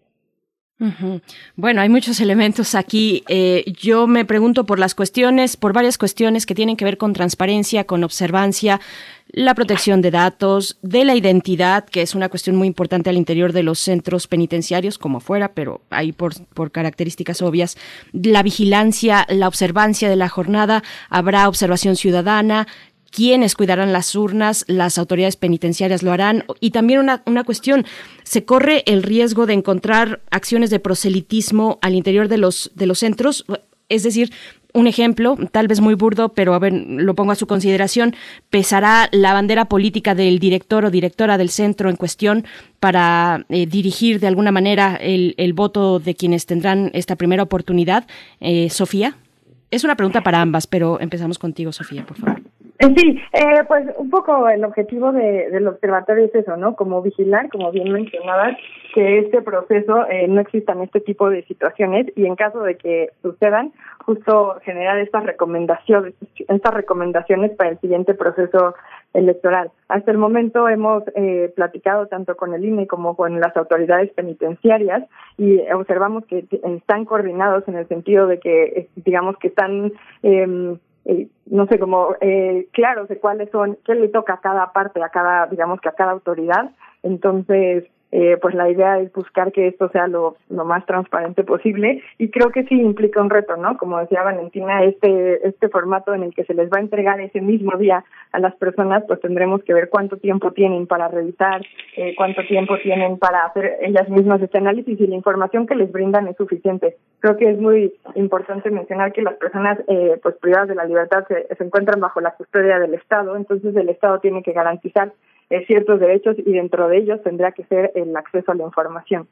El, el, voto es, es libre y es secreto. Y es cómo entender estas cuestiones frente a la custodia del Estado, precisamente que está observando a quienes tiene bajo su cargo en estos centros penitenciarios. Valentina, esto junto con todas las cuestiones que tienen que ver, por supuesto, en la protección de datos, de identidad y demás. Eh, bueno, el INE y eh, tanto el INE como la autoridad penitenciaria ah, tienen un convenio de colaboración en, lo, en el cual, bueno, tienen como estas premisas básicas para el ejercicio, ¿no? Y una de estas premisas es el día de la jornada la autoridad penitenciaria garantizará que exista un espacio adecuado para que las personas puedan emitir su voto de forma libre y secreta. Eh, sobre el tema de coacción del voto, digamos que es un riesgo que hay ahí, tal cual como como lo hay eh, también, digamos, en, en, en contextos eh, de libertad, ¿no? Eh, sin embargo, bueno, también habrá que trabajar en ese sentido, ¿no? En, en el, el, INE, la autoridad penitenciaria, en los protocolos, en, eh, las, las reglas del juego tal cual las hay, digamos, para elecciones eh, regulares, ¿no? Para, pues, regular estos estos asuntos. Eh, tenemos que entender justamente que es una prueba piloto en donde todos estos aspectos irán saliendo y se tendrán que ir trabajando. Sin embargo, como mencionaba Sofía, sí, eh, por lo menos hemos eh, dado cuenta de la disposición de estas dos autoridades para eh, trabajar en pro de garantizar los principios básicos de los derechos políticos.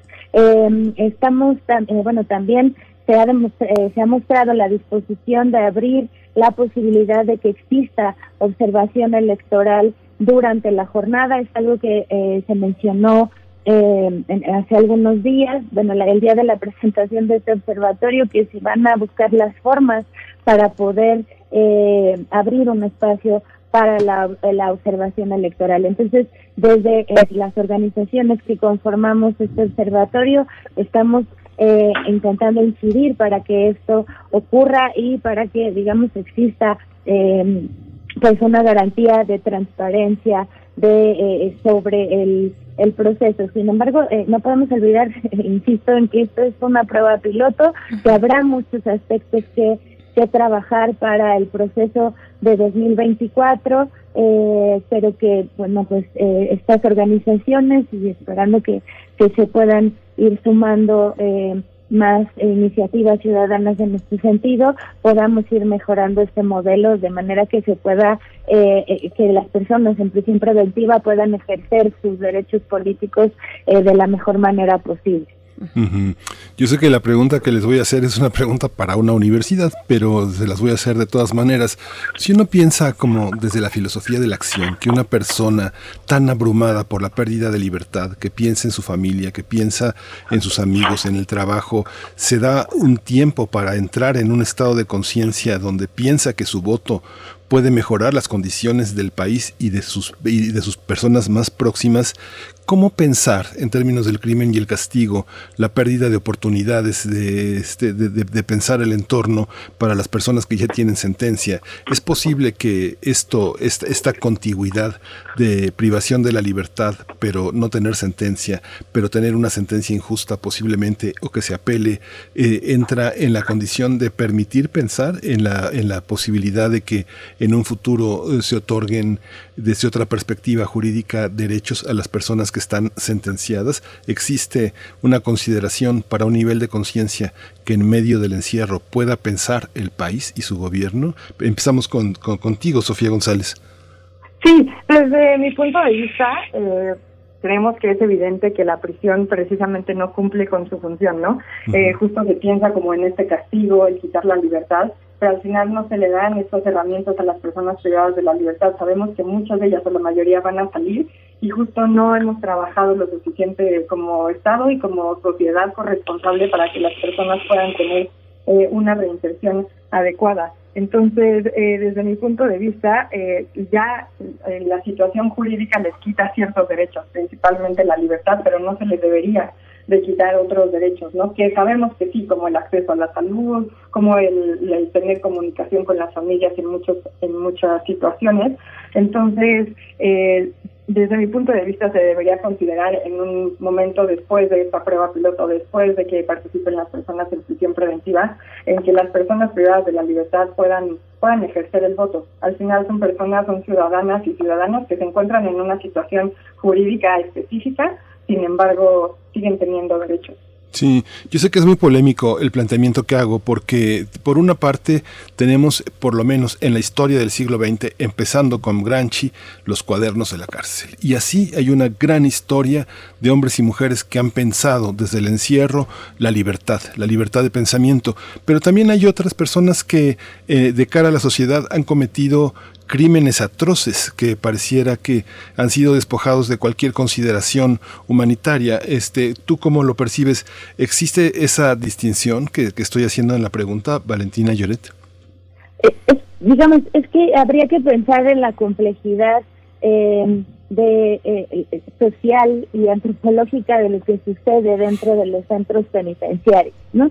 Eh, así como hay una multiplicidad de delitos por los que las personas eh, están dentro, unos más graves, otros, digamos, eh, menos graves, valga la expresión. Eh, el, el asunto de pensar el castigo como aislamiento y pensar el castigo en términos de eh, más bien venganza y no reinserción social, ¿no? Es como estamos pensando las cárceles. Si, si las cárceles las estamos pensando como espacios de reinserción social, de reconstrucción de comportamientos, eh, o los estamos pensando en términos de castigo, venganza, aislamiento, ¿no? Entonces, si estamos pensando los centros penitenciarios como espacios de reconfiguración, de reinserción social, eh, tendríamos también que ampliar nuestra visión sobre la reinserción social. La reinserción social no puede ser únicamente un proceso individual eh, con ciertas actividades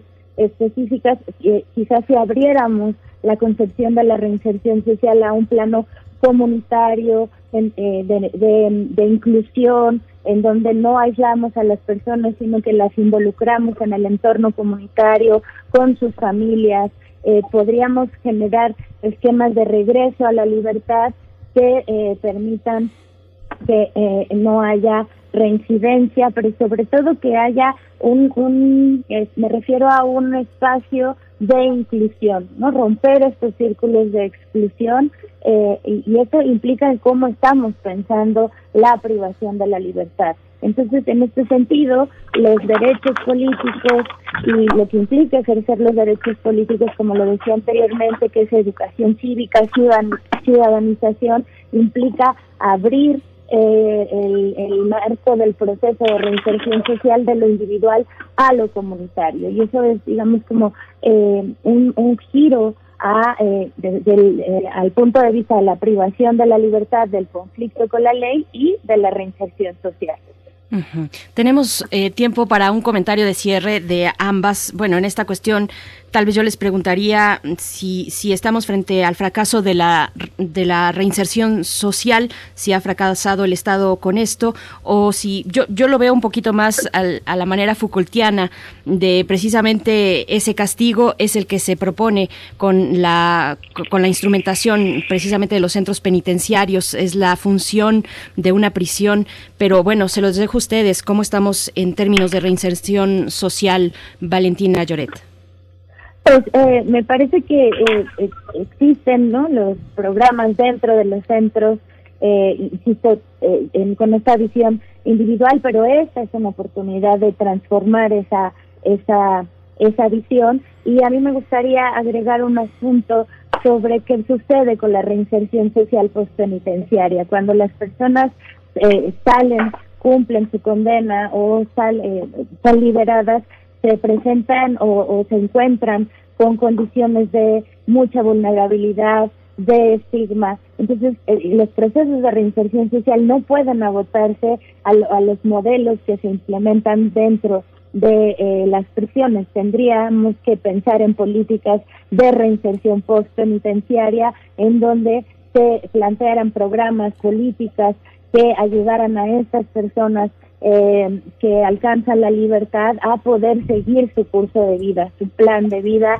a eh, evitar el conflicto con la ley. Eh, entonces, digamos, en, en México, si bien hay eh, eh, instancias como las comisiones intersecretariales que pues no, digamos, si bien algunas en los estados ah, sesionan, sesionan pocas veces, no están impulsando realmente políticas que incidan directamente en mejorar las condiciones, reducir las vulnerabilidades a las que se enfrenta esta población. Entonces, digamos, ahí es donde tenemos un, eh, un área de oportunidad en nuestro país para mejorar las condiciones de estas personas. Sofía González, un comentario de cierre, tal vez las expectativas para la elección del 2024. Sí, eh, creo que precisamente este programa piloto nos va a permitir, como mencionaba Valentina, emitir estas recomendaciones de lo que sea que, suceda en este programa piloto, ¿no? Al final ver cómo cómo se garantizó o no se garantizó el acceso a la información, eh, que este, como tú mencionabas, que este voto sea secreto y sea libre, y eso va a permitir de alguna manera tener unos años para poder coordinar, para poder programar y para poder establecer como la mejor ruta para que eh, sea un hecho, sea una realidad en, el 2024. Pues, pues, les agradecemos muchísimo, muchísimo su presencia. Es un tema que nos, eh, que nos ha llevado a hacer muchas reflexiones. Es un tema, no sé, mi compañera Berenice, desde todo el proceso judicial, toda esta cuestión punitiva, la visión de derechos humanos. Y yo creo que desde la filosofía eh, y la sociología hay muchas, muchas perspectivas. Como preguntaba Berenice, pues ya veremos a dónde nos llevan los rumbos del pensamiento hacia 2024. Muchas gracias, Valentina Lloret, por tu presencia. Muchas gracias a ustedes, que tengan muy bonito día. Muchas gracias, Sofía González. Muchas gracias. Gracias. Hasta pronto. Pues sí, muchas consideraciones, muchas reflexiones. Hay por ahí una línea que propone también eh, hacer muros de cristal transparentes para que la ciudadanía pueda observar lo que pasa dentro de los centros penitenciarios, dado que estas personas están bajo la tutela del Estado y es fundamental que todos sepamos lo que está ocurriendo con transparencia, con apego a derecho, en fin, bueno, tantas cuestiones. Vamos con música crudas cubensi, Poderoses es la canción. Dale que tú sí suena, powerful, all of us together and powerful. Empoderándote.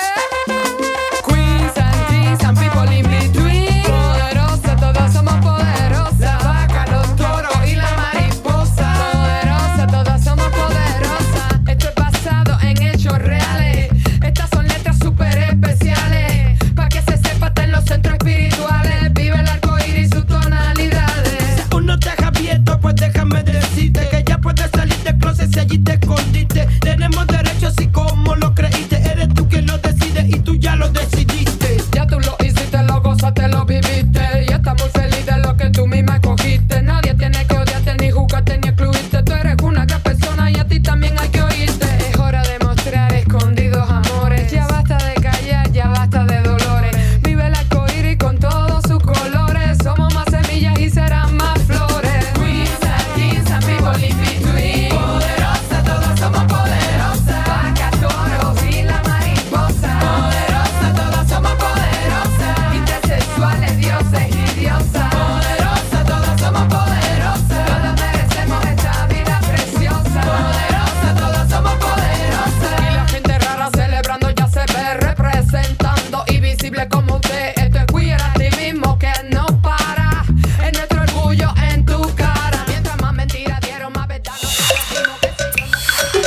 Primer movimiento.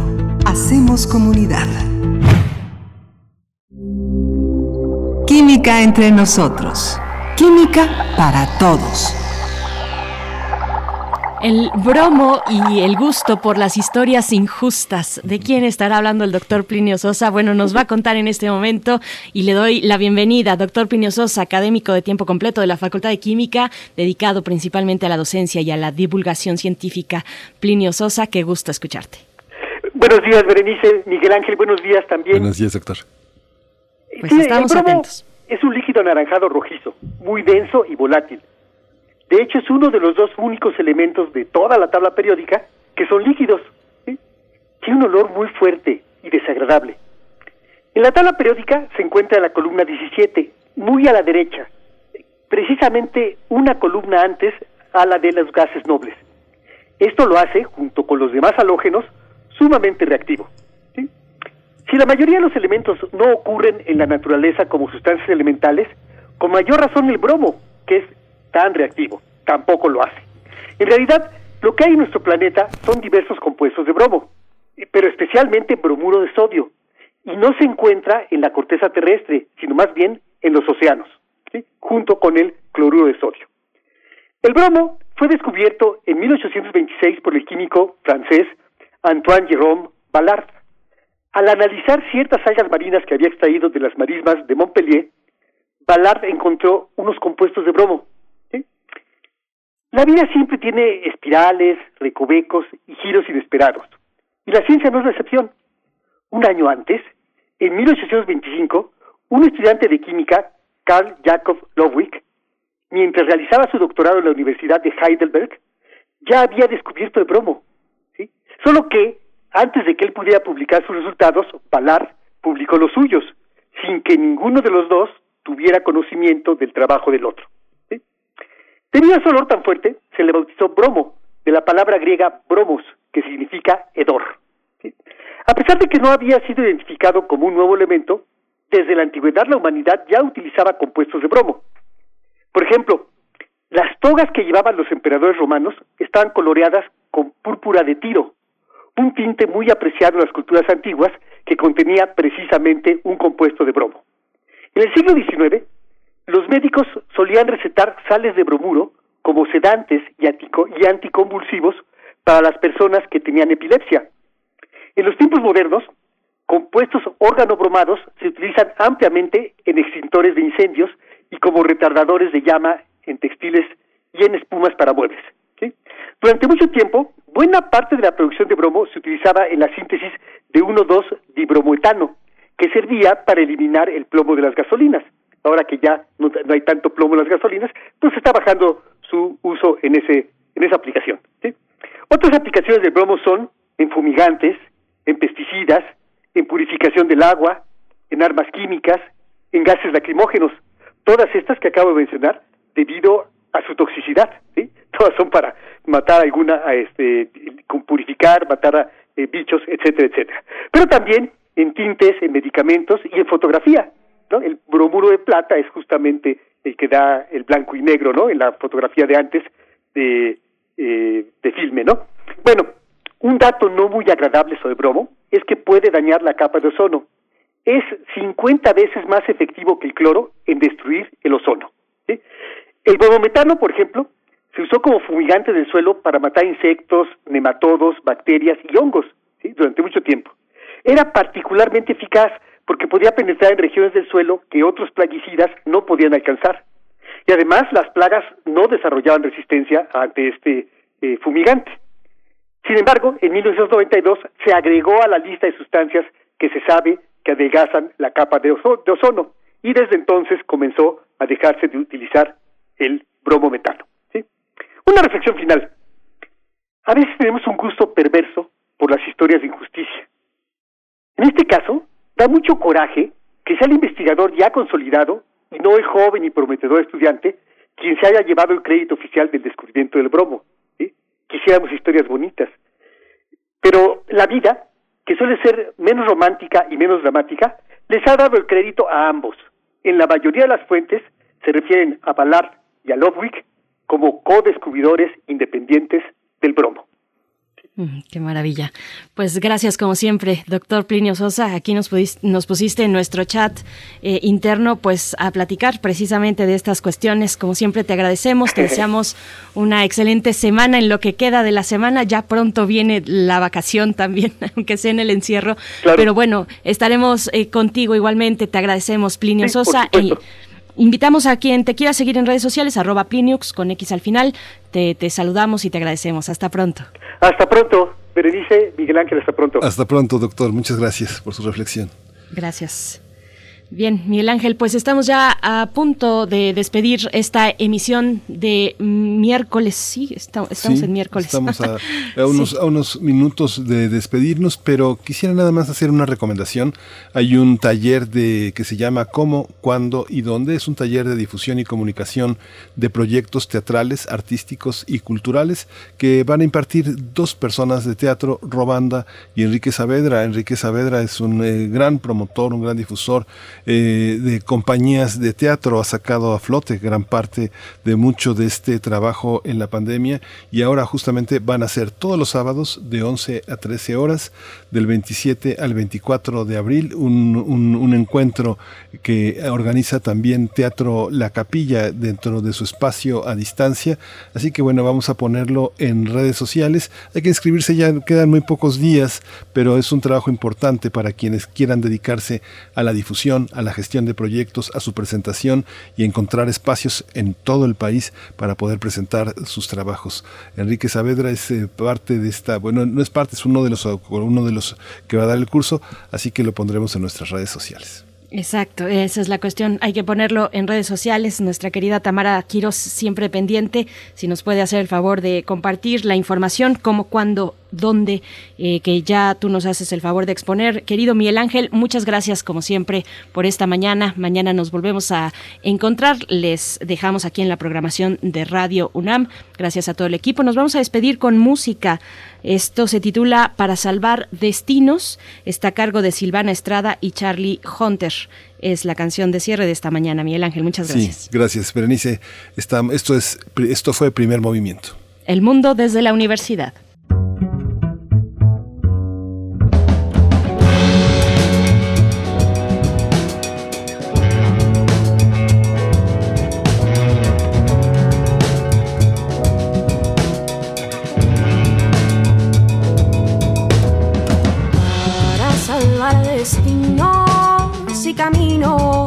Hacia el mar.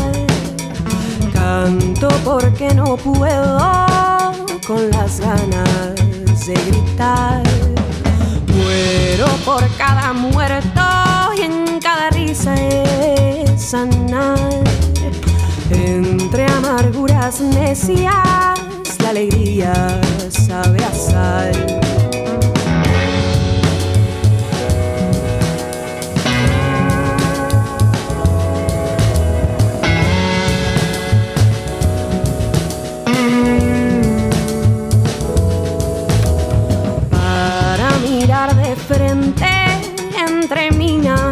De cristal. Sueño que entre la gente no haya más que libertad. Vivo invocando al viento y el olvido me hace mal.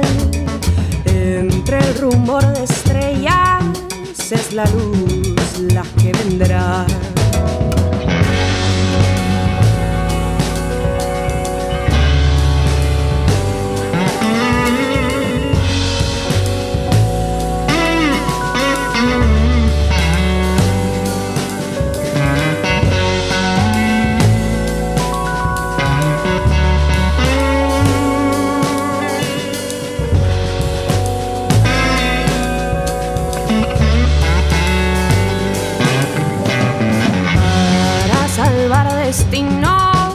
Y caminos hacia el mar. Canto porque no puedo con las ganas de gritar. Muero por cada muerto y en cada risa de sanar. Entre amarguras necias, la alegría sabe a sal. Radio UNAM presentó Primer movimiento. El mundo desde la universidad. Con Berenice Camacho y Miguel Ángel Quemain en la conducción. Frida Saldívar y Violeta Berber, producción. Antonio Quijano y Patricia Zavala, noticias. Miriam Trejo y Rodrigo Mota, coordinadores de invitados. Cámara Quirós, redes sociales. Arturo González y Socorro Montes, operación técnica. Locución, Tessa Uribe y Juan Stack.